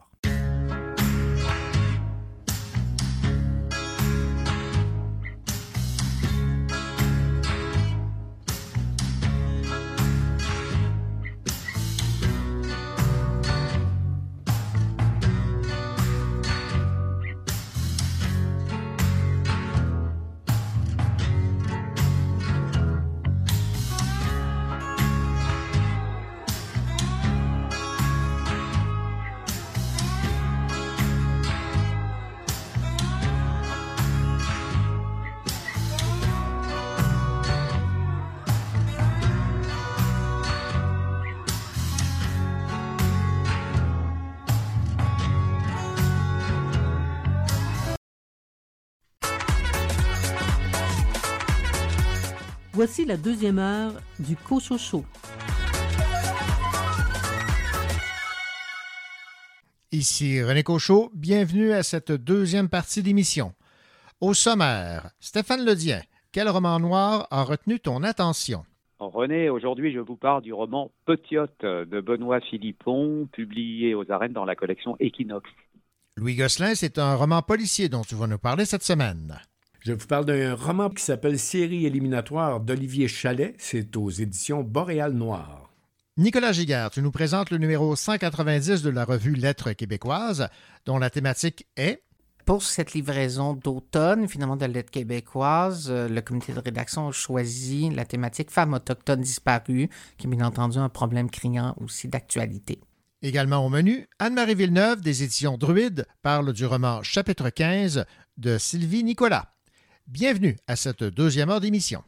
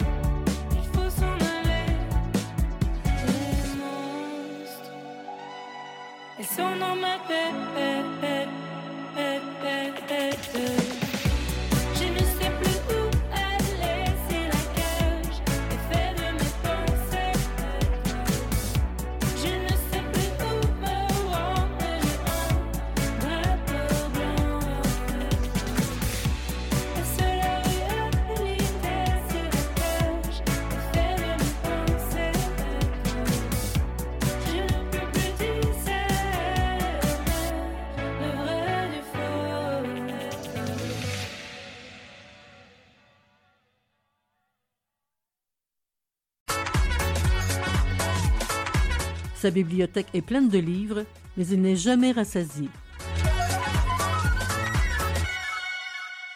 Bonjour Louis. Bonjour René. Louis, je suis sûr que tu vas sauter à pieds joints sur ce livre que je t'ai confié parce qu'il est question de hockey. Hmm, J'ai Eh. été attiré par le titre, en tout cas. Ah oui, série éliminatoire, c'est de Olivier Chalet, mais ne vous faites pas d'idée, ça ne dit pas si le Canadien va faire les séries cette année.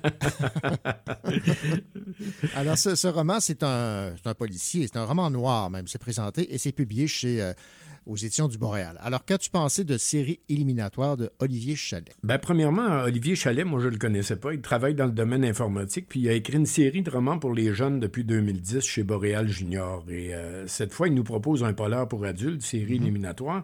L'intrigue, ça débute à Montréal. Le corps d'un policier découvert près du parc Jarry le jour de l'an. Puis en plus que la victime est un policier, ce qui fait toujours réagir un peu plus fortement ses, collègues, euh, la victime semble porter la signature du ou des meurtriers. Il y a une signature. Alors, pendant que l'enquête se déroule, il y a un autre meurtre, même signature, qui est commis à Québec, puis un troisième ailleurs au Québec. Ça y est, on vient d'embarquer dans le tueur en série. Ah, ben oui, voilà. Voilà.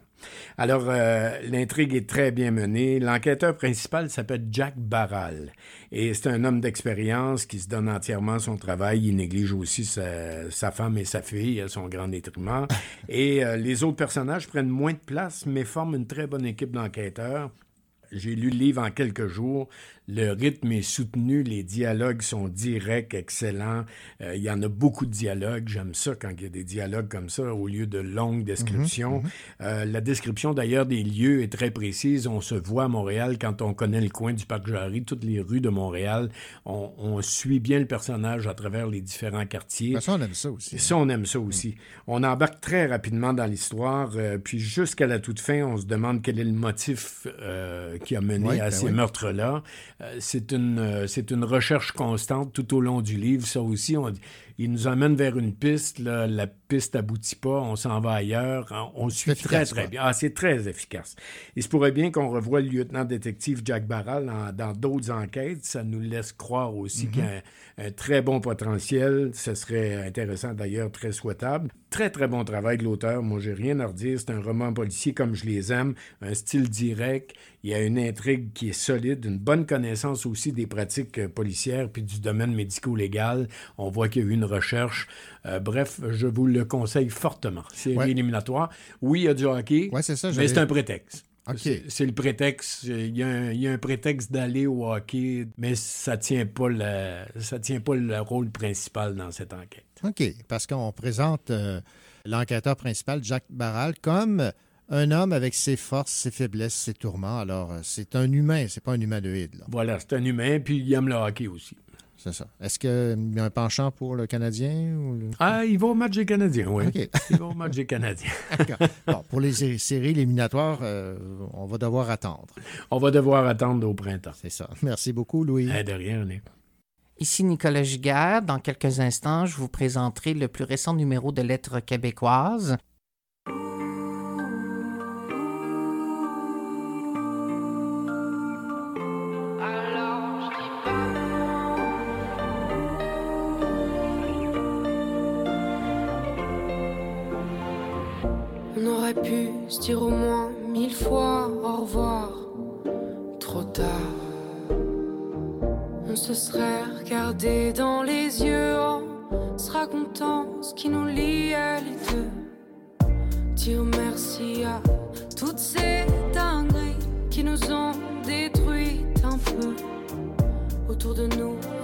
Gens sont jaloux? On en deviendrait presque fou. Et à force de parler, de s'écouter, de s'énerver, de sévir, de se détruire, de s'oublier, de s'écraser. C'est l'avenir qui nous a forcés à nous quitter. Alors je dis pas non,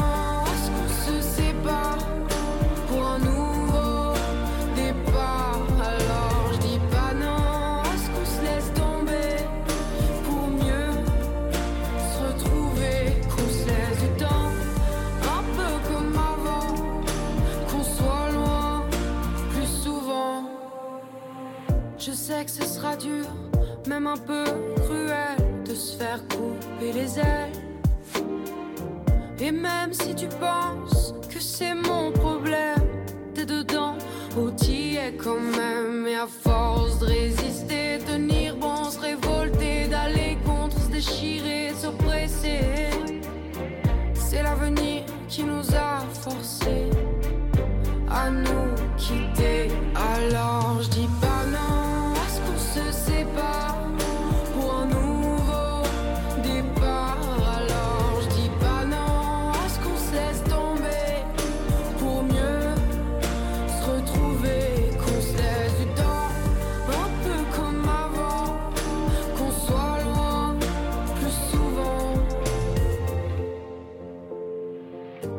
te le dis, l'histoire est censée, mais elle commence là où elle doit s'arrêter.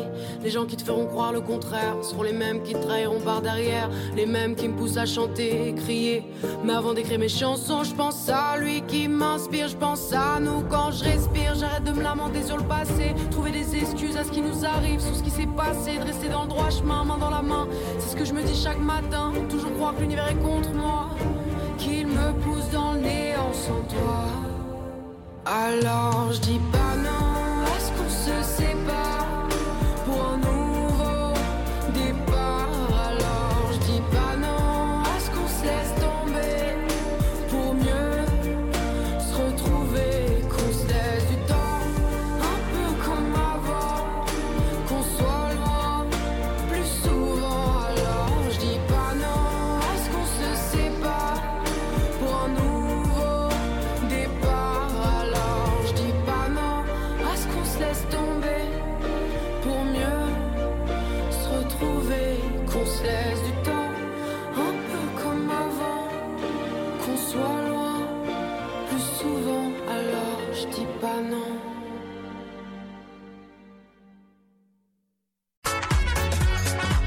Il est auteur et s'occupe de la section des critiques chez Lettres québécoises, Nicolas Giguère.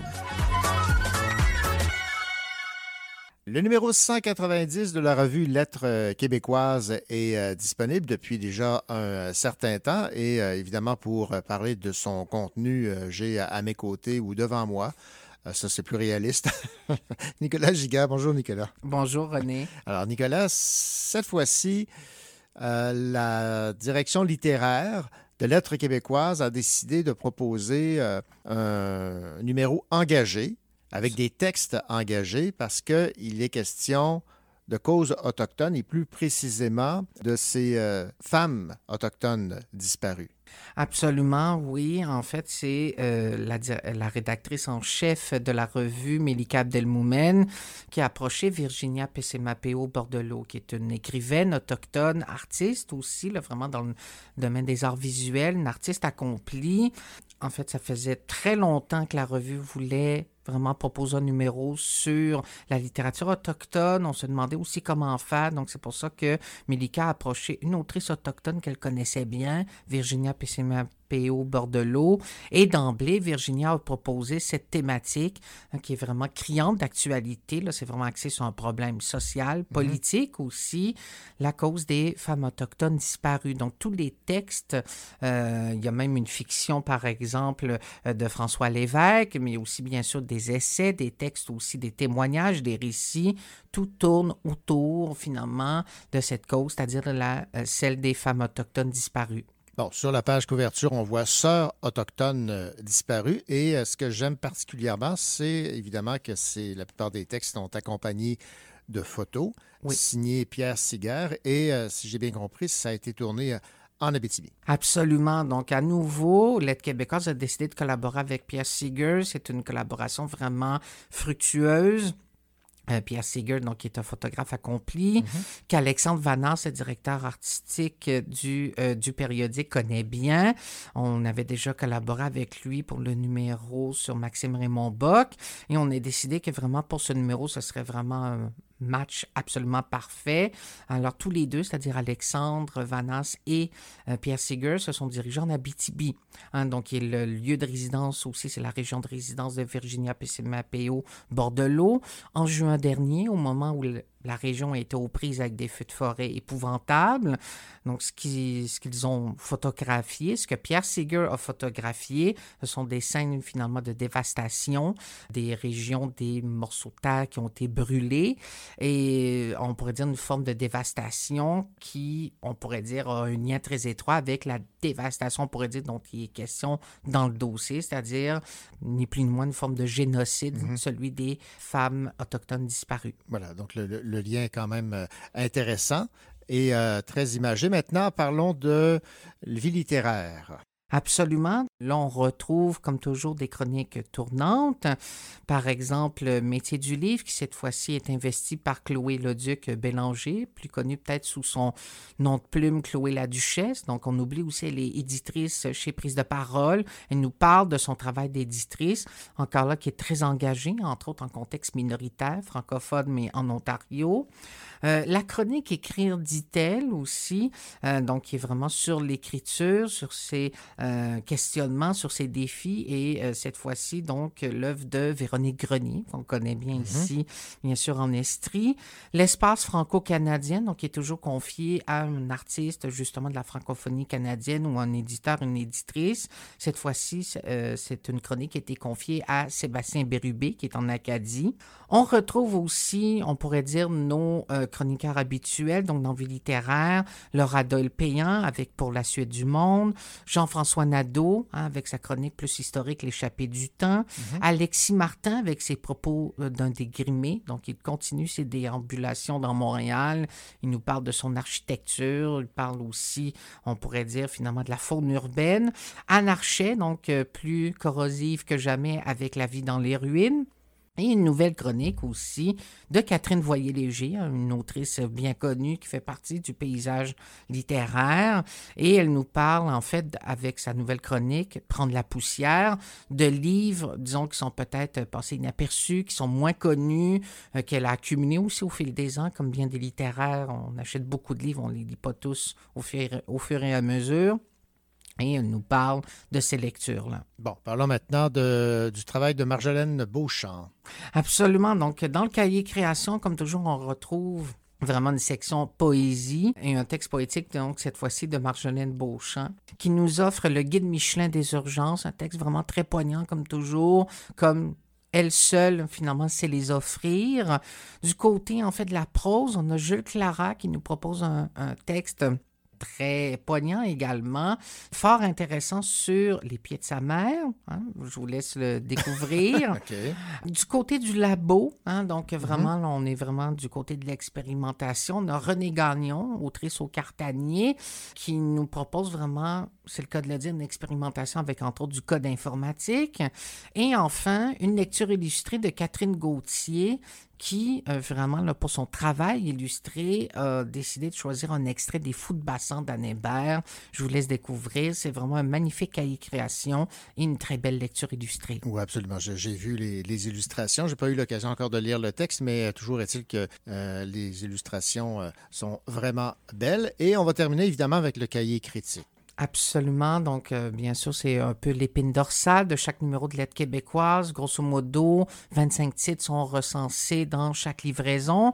Cette fois-ci, peut-être, je vais te donner, disons, une espèce d'aperçu de ce cahier en nommant peut-être euh, quelques titres qui ont été critiqués. Je pense notamment à Hakim Gagnon, son plus récent livre, Grenby au passé simple, qui a été lu par Marie-Michel Giguère. Je pense également à Philippe Manvy, qui a critiqué le tout récent livre d'Élise Turcotte, Autoportrait d'une autre. Yannick Marcoux, qui est tout nouveau au cahier Lettres québécoises, donc euh, vraiment se consacre à la poésie. Il a lu Faque, le plus récent titre de Patrice Desbiens. Laurence Perron a lu pour sa part Une civilisation de feu, le plus récent essai de Dali Giroux. Enfin, Alexandra Guimont s'est penchée sur Rosalille, la plus récente bande dessinée de Michel Rabagliati. Ben voilà, on a fait le tour donc du numéro 190 de Lettres québécoises avec comme artiste invité Virginia Pessemapeo Bordelot avec comme titre Sœur autochtone disparue. Merci beaucoup, Nicolas Giguère. Merci René.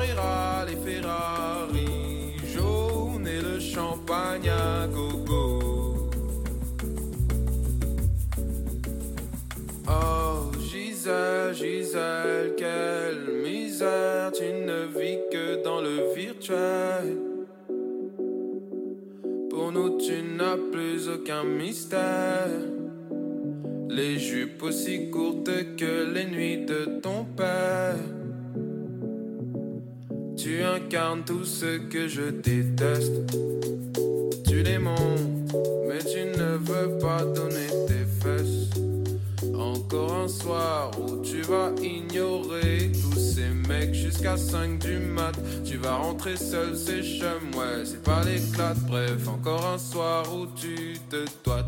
Tu ne vis que pour les caméras, les appareils photo.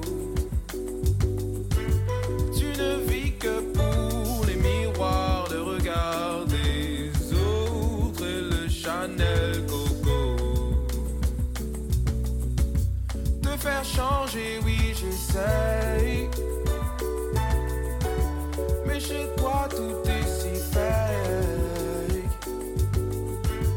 Tu ne jures que par les Carrera, les Ferrari jaunes et le champagne gogo. Oh, les Giselles, ce n'est pas la peine qu'on les aborde. Plus peur de la quarantaine que de la mort. Et ça, tous les hommes le savent. Ton joli cul, c'est tout ce qu'ils veulent. Du coup, ils donnent ce qu'ils peuvent. Parce qu'avec toi, on se sent si seul. Avec toi, je me sens si seul. Car tu ne vis que pour les caméras, les appareils. Tu ne vis que pour les miroirs, le regard des autres et les Chanel Coco. De faire changer, oui, j'essaye.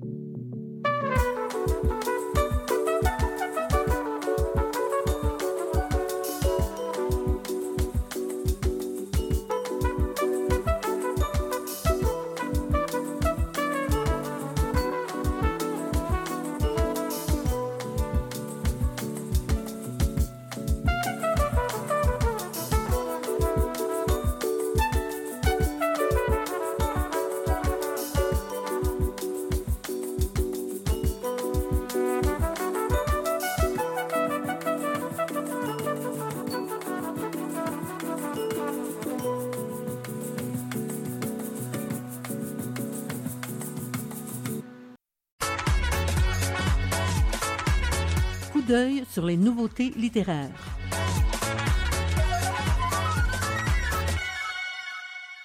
Les éditions Alto publient un suspense écologique intitulé La Messagère. Ce roman de Thomas Wharton est traduit par Sophie Voileau. L'intrigue est la suivante. La ville minière de River Meadows est l'une des seules au monde à produire du minerai fantôme, une nouvelle source d'énergie valant 28 fois son poids en or. Mais, écoutons Catherine Leroux, éditrice chez Alto. Il y en a peut-être qui se souviendront d'un roman de Thomas Wharton qui a été publié en français chez Alto il y a, plusieurs années, qui s'intitulait Un jardin de papier, qui était labyrinthique, vertigineux. Les gens avaient beaucoup, beaucoup aimé. Alors là, il nous revient avec une éco-fiction qui traite d'enjeux écologiques. Je pense qu'il y a un gros appétit pour ça en ce moment, surtout avec, euh, bon, l'été qu'on vient d'avoir. Euh, il y a eu des bouleversements.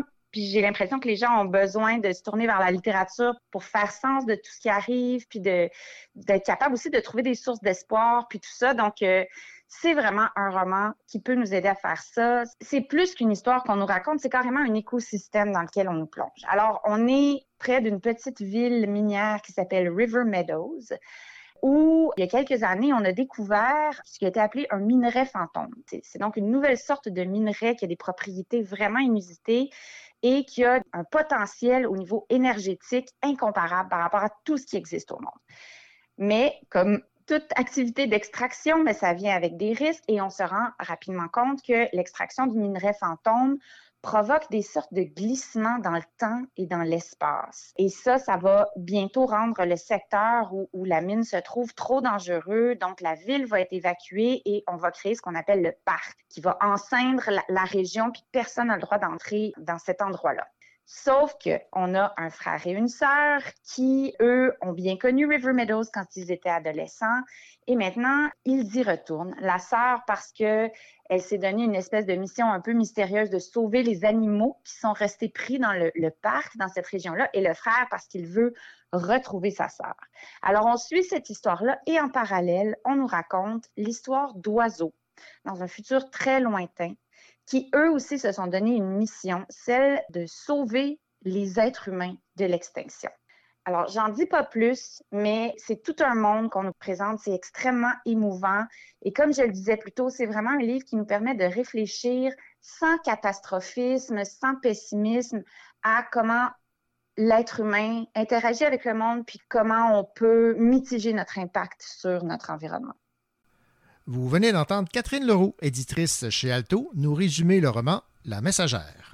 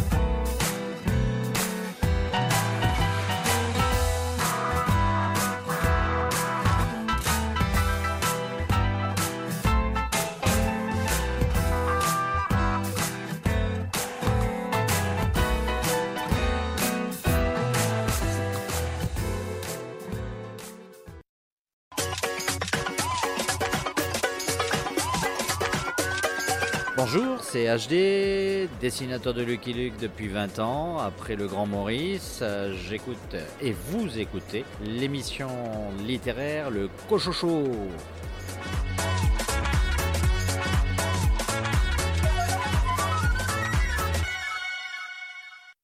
C'est pour nous, bébé. C'est pour nous, sauter.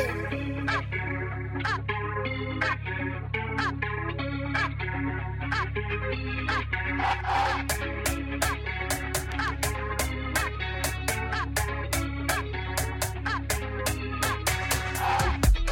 pa vle wè nou bay la vi, yo pa vle wè nou reysi Yo pa vle wè nou pran plezi, yo pa vle wè nou richisi. Yo divise nou pou nou rayi nou, yo fin pon sa ki te pou nou. Batay sa ap kontina, an verite se pou nou leve.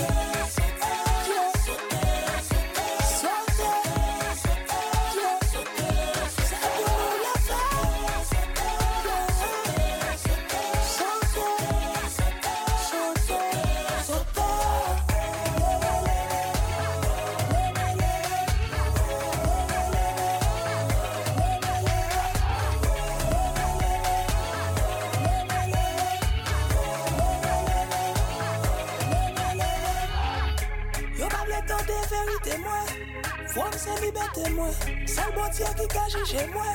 Couleur, ça fait témoin. J'ai la monde qui mérite moi. Si on connaît, on connaît valait moi. Ma paix de mon machin, à l'aise, c'est pour nous lever.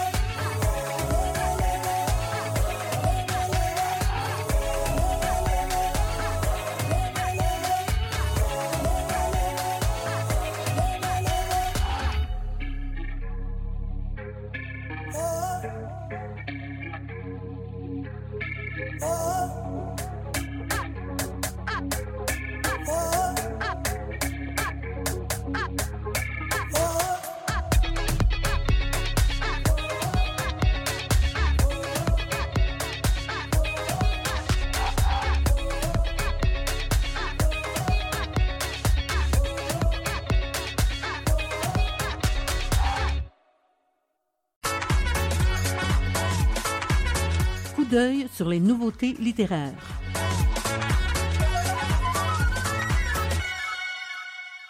Le décès d'Adeline, une petite dame un brin mystérieuse, son lien avec une étude internationale sur le coma et l'arrivée d'un livre rare expédié depuis l'Ukraine. Voici en partie l'intrigue d'un roman de Sylvie Nicolas intitulé Chapitre 15. Anne-Marie Villeneuve des éditions Druide nous en dit plus. Il s'agit, là, c'est une œuvre qui est vraiment très différente des autres titres précédents de l'écrivaine Sylvie Nicolas. Cette fois, là, plutôt que d'y aller d'une écriture par fragments, comme dans ses récits puis ses romans récits, elle a opté pour une écriture narrative qui fonctionne très, très bien, qui nous happe. Ça donne ce qu'elle euh, elle appelle euh, elle-même une espèce de roman tranquille, un roman d'ambiance, une grande richesse tout en demi-teinte. Son roman se déroule principalement dans une librairie d'occasion, dans le quartier Saint-Sauveur à Québec, qui est un établissement qui dessert une clientèle euh, peu nombreuse, ce qui permet à John, le propriétaire, d'exercer paisiblement sa profession d'expert en, livres rares. Il va y avoir l'arrivée inopinée euh, d'Hélène, qui est une amie perdue depuis longtemps. John va l'héberger. Il va y avoir le décès d'Adeline, une vieille dame mystérieuse, une habitude de la librairie. Et tout ce beau monde va se laisser découvrir doucement, avec subtilité, à travers le dévoilement de secrets et puis des cris insoupçonnés. Alors, Chapitre 15, c'est une histoire d'amitié, d'amour, d'amour des livres, de la librairie comme lieu de partage. Et tout ça s'est porté avec beaucoup de charme par l'écriture euh, toute fine de Sylvie Nicolas. C'était Anne-Marie Villeneuve des éditions Druide qui parlait du roman Chapitre 15 de Sylvie Nicolas. Bonjour, ici Stéphane Ledien. Aujourd'hui, je vous parle du roman noir Petiote de Benoît Philippon, paru aux arènes dans la collection Equinox.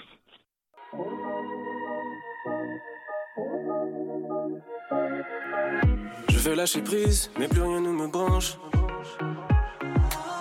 J'ai trop suivi la brise sur un navire étanche. Les journées sont grises et les nuits sont blanches. Médecins me disent, j'ai besoin de vacances. Je traîne avec le poids du monde sur le dos. Moi qui ai toujours été là pour les autres. Moi qui ai toujours été là pour les autres. Avant d'arriver au bout du rouleau, je sais ce qu'il me faut. J'ai besoin de moi.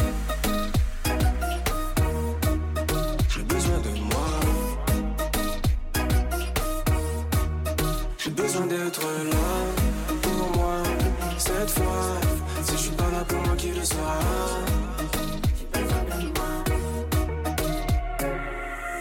Je veux lâcher prise, mais plus rien ne me branche. À contre-courant, je peux plus the flow. Je retourne aux racines, même si je me plante. Entre l'arbre, l'écorce et le boulot. Perché sur la cime, je paye sur la planche. J'en irai le jour du dernier repos. Les couteaux s'aiguisent pour que je me retranche. C'est jamais assez, mais j'en fais toujours trop. Jamais assez, mais j'en fais toujours trop. Moi qui ai toujours été là pour les autres. Avant d'arriver au bout du rouleau, je sais ce qu'il me faut. J'ai besoin de moi.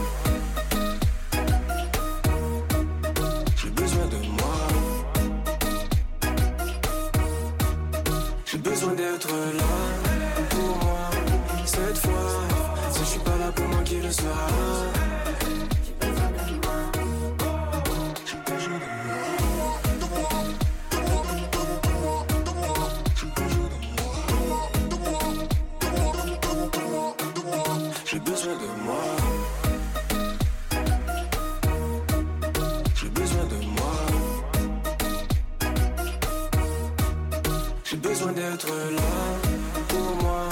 Cette fois, si je suis pas là pour moi, qui le sera? J'ai besoin de moi. L'histoire ne dit pas s'il aime son café noir, mais une chose est sûre, il affectionne les romans noirs. Bonjour Stéphane. Bonjour René, comment ça va? Ça va très très bien et toi? Très bien, merci. Benoît Philippon est un auteur que tu aimes beaucoup. Mon autre chroniqueur en polar et en roman policier, euh, Richard Mignot, a également euh, euh, fait une critique d'un des livres de Benoît Philippon. Et là, on va s'intéresser à sa plus récente production, son plus récent livre, qui a pour titre euh, Petiote. C'est l'histoire d'un loser qui n'a rien à perdre pour récupérer la garde de sa fille, un père au bout du rouleau, se lance dans une prise d'otage dans un hôtel naufragé où il vit. Sa revendication, un Boeing pour fuir au Venezuela avec Émilie, sa petiote. Pour ce plan foireux, Gus s'allie à Cerise, une prostituée à perruque mauve, et à eux deux, ils séquestrent les habitants déglingués et folkloriques de cet hôtel miteux.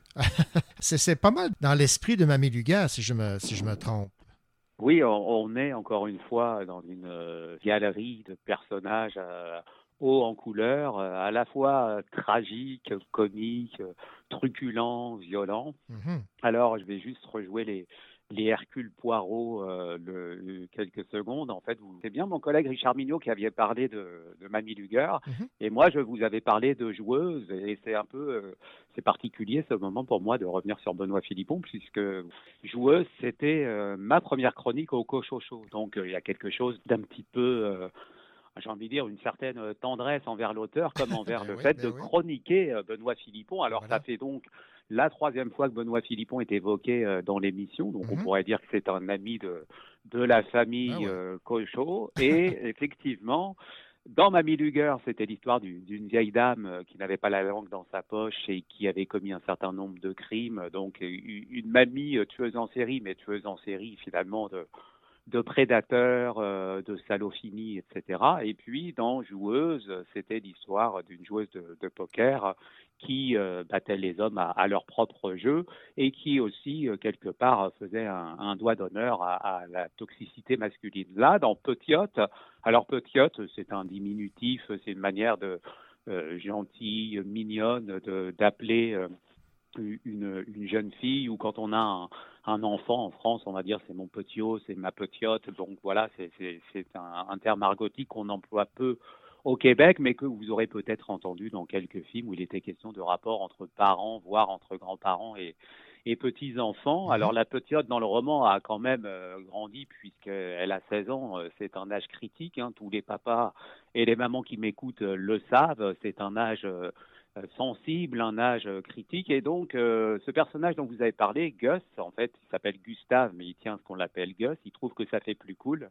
Ça, c'est lui qui le dit. Et il, euh, effectivement, il a cette idée euh, à la fois euh, farfelue, euh, complètement folle, euh, de prendre en otage les, les quelques résidents d'un hôtel qu'on pourrait dire miteux, un hôtel qui s'appelle le Love Hotel, donc l'hôtel de l'amour dans une ville, euh, une petite ville de France, euh, ou une ville, on va dire, euh, de, taille moyenne, mais un peu perdue dans, dans l'anonymat industriel et, régional, et il prend euh, tout ce petit monde en otage, et sa fille avec lui, qui qui l'attache avec lui, il la menotte, et il lui dit ben, je veux que tu restes euh, avec moi, et euh, parce qu'il a perdu la garde de sa fille, et la seule, euh, la seule solution qu'il trouve, c'est de, la retenir en otage et d'exiger que finalement, pas, juge, pas justement la, pas seulement pardon la juge aux affaires familiales, mais aussi le gouvernement, euh, ben oui, affrète un avion pour qu'il puisse aller au Venezuela avec sa fille, pour qu'il puisse rattraper le temps perdu,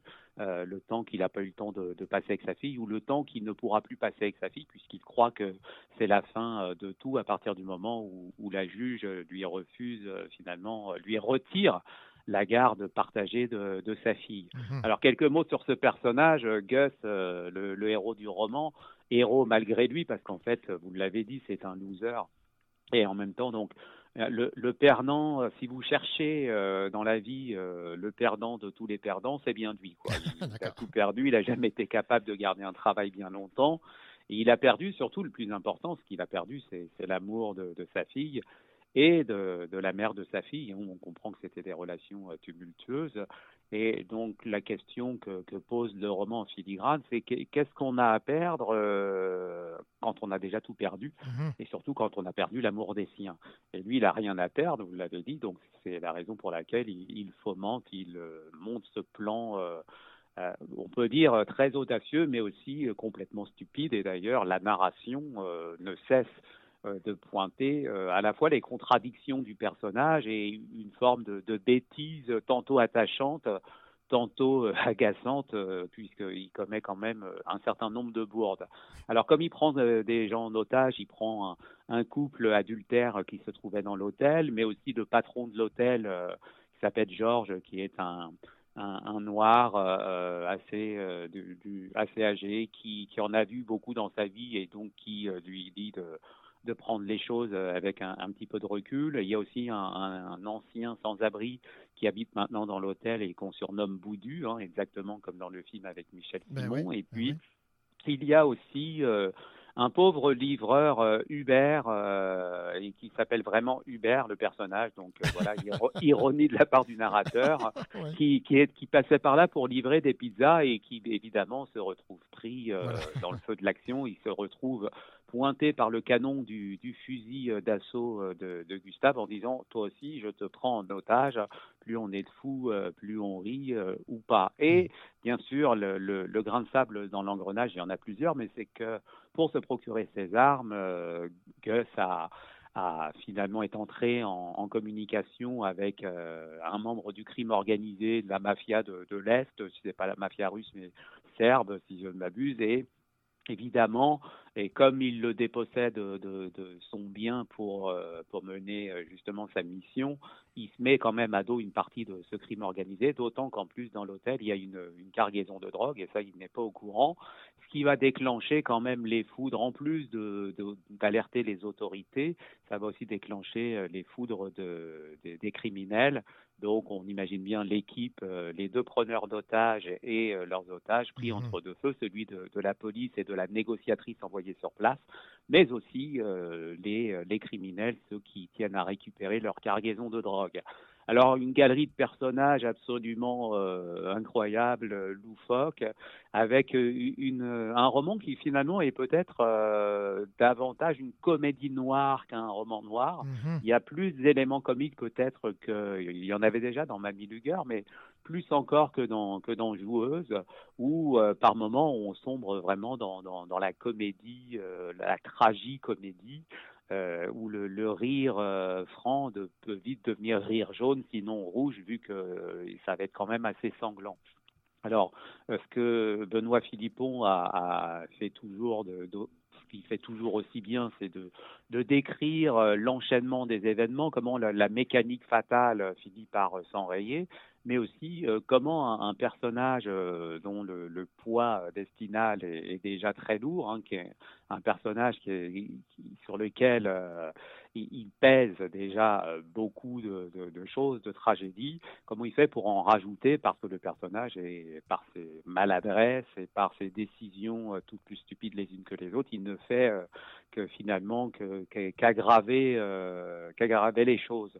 On, on aurait pu imaginer une espèce de Pierre Richard euh, dans, dans le rôle principal si ça avait été un, un film, mais Pierre Richard avec une Kalachnikov, donc je sais que ça peut être un petit peu, euh, ça, ça peut être étonnant, mais c'est l'image qu'on s'en fait. La description qu'il nous donne de ce, de ce Gustave, d'ailleurs, c'est quelqu'un qui ressemblerait à, à Droopy, le, le personnage de dessin animé, donc un, un personnage un peu apathique, Mhm. revenu de tout, cynique, qui pense que, que la, terre entière, la terre entière est contre lui et qui croit qu'il a une revanche à prendre sur la vie, mais qu'il la prend du- d'une façon qui n'est peut-être pas la, la plus recommandable. Et d'un côté, il y a la commissaire, une commissaire de police, donc assez énergique, qui va euh, pas vraiment se rallier à sa cause, mais qui va essayer euh, de, quand même de lui faire prendre conscience de la gravité de, son geste et de, donc d'atténuer euh, le drame.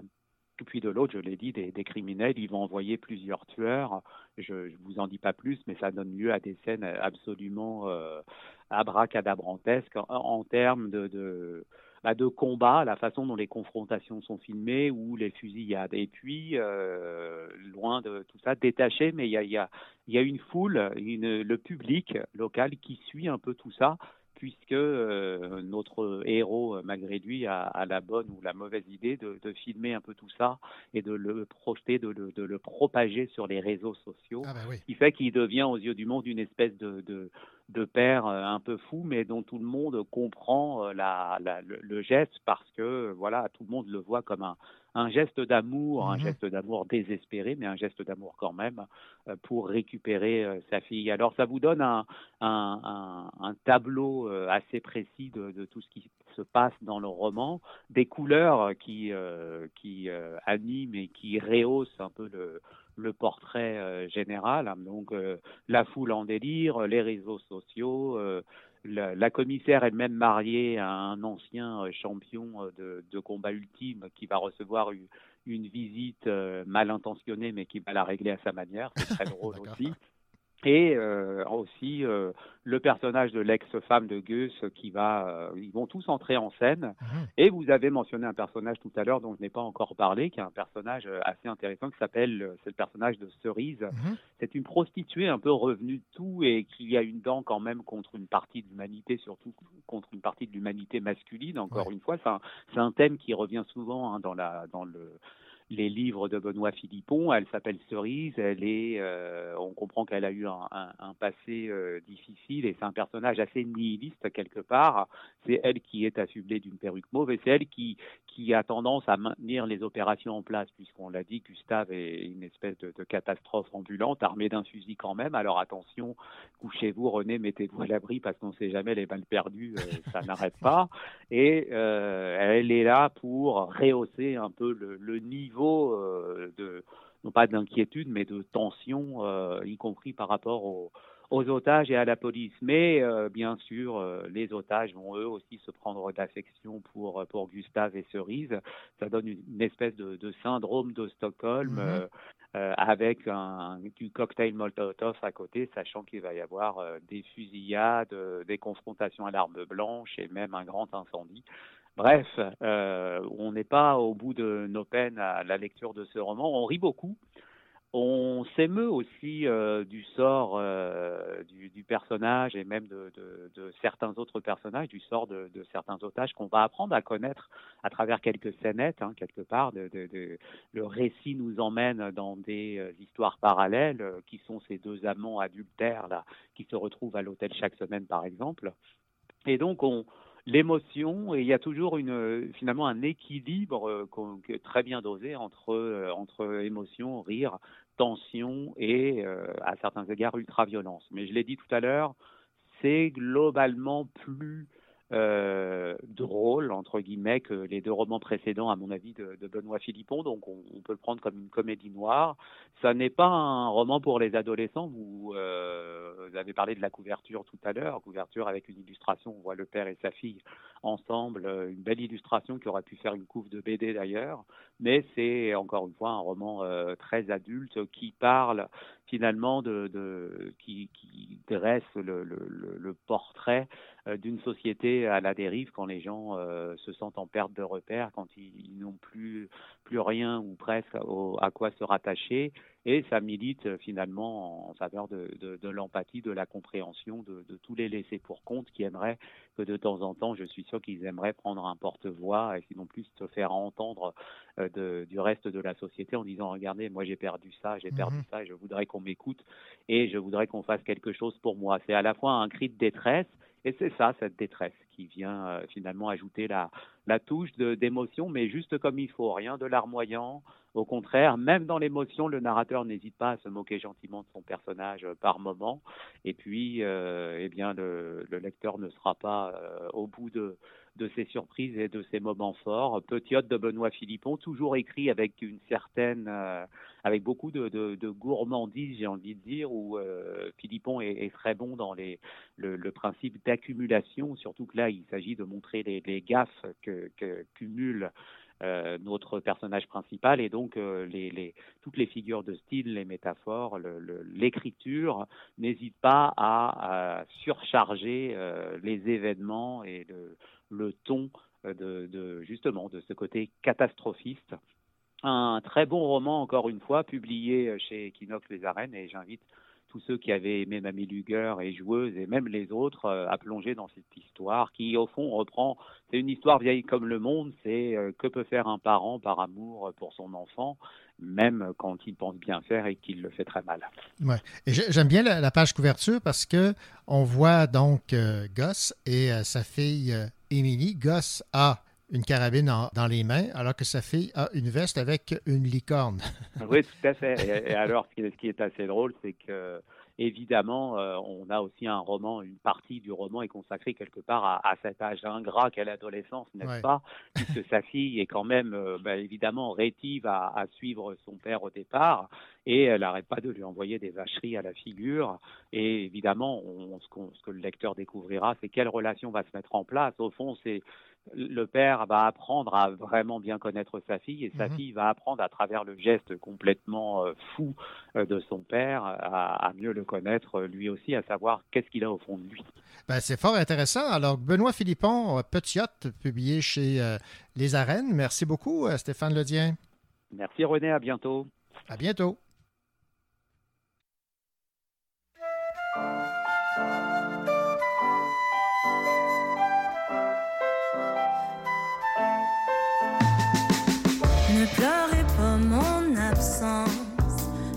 Je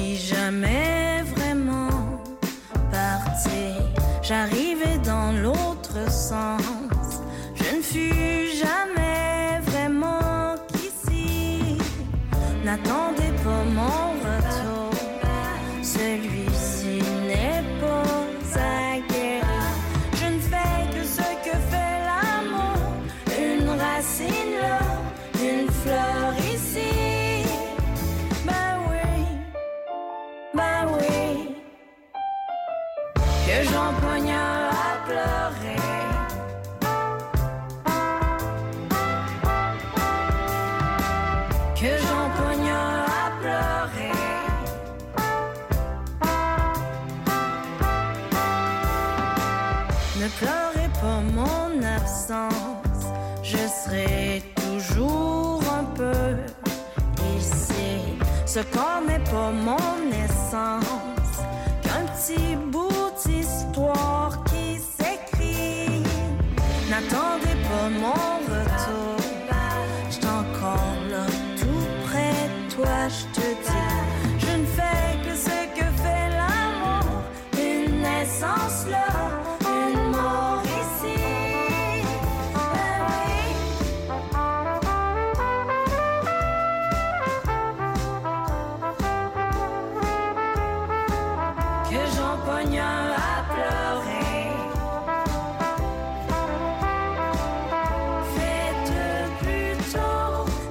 font les oiseaux, même lorsqu'il n'y a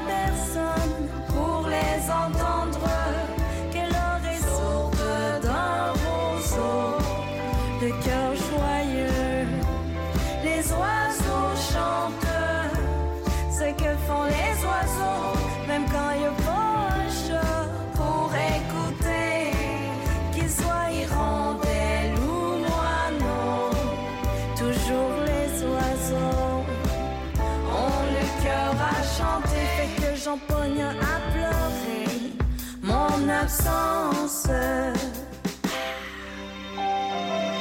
Que j'en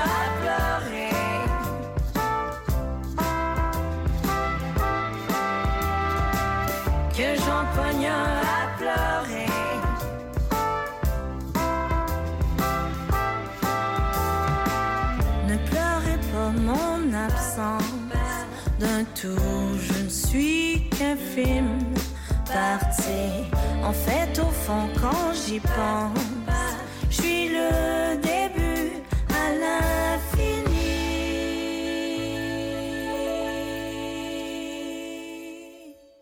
Votre rendez-vous littéraire se termine dans quelques instants, en espérant évidemment que le contenu de l'émission vous a plu. Je vous rappelle que cette émission est disponible en tout temps, à toute heure, sur les différentes plateformes où on peut écouter des balados. On a déjà hâte de vous retrouver la semaine prochaine parce que plein d'entrevues et plein de chroniques les plus intéressantes les unes que les autres vous attendent. D'ici là, je vous souhaite la plus belle des semaines et surtout les plus belles lectures.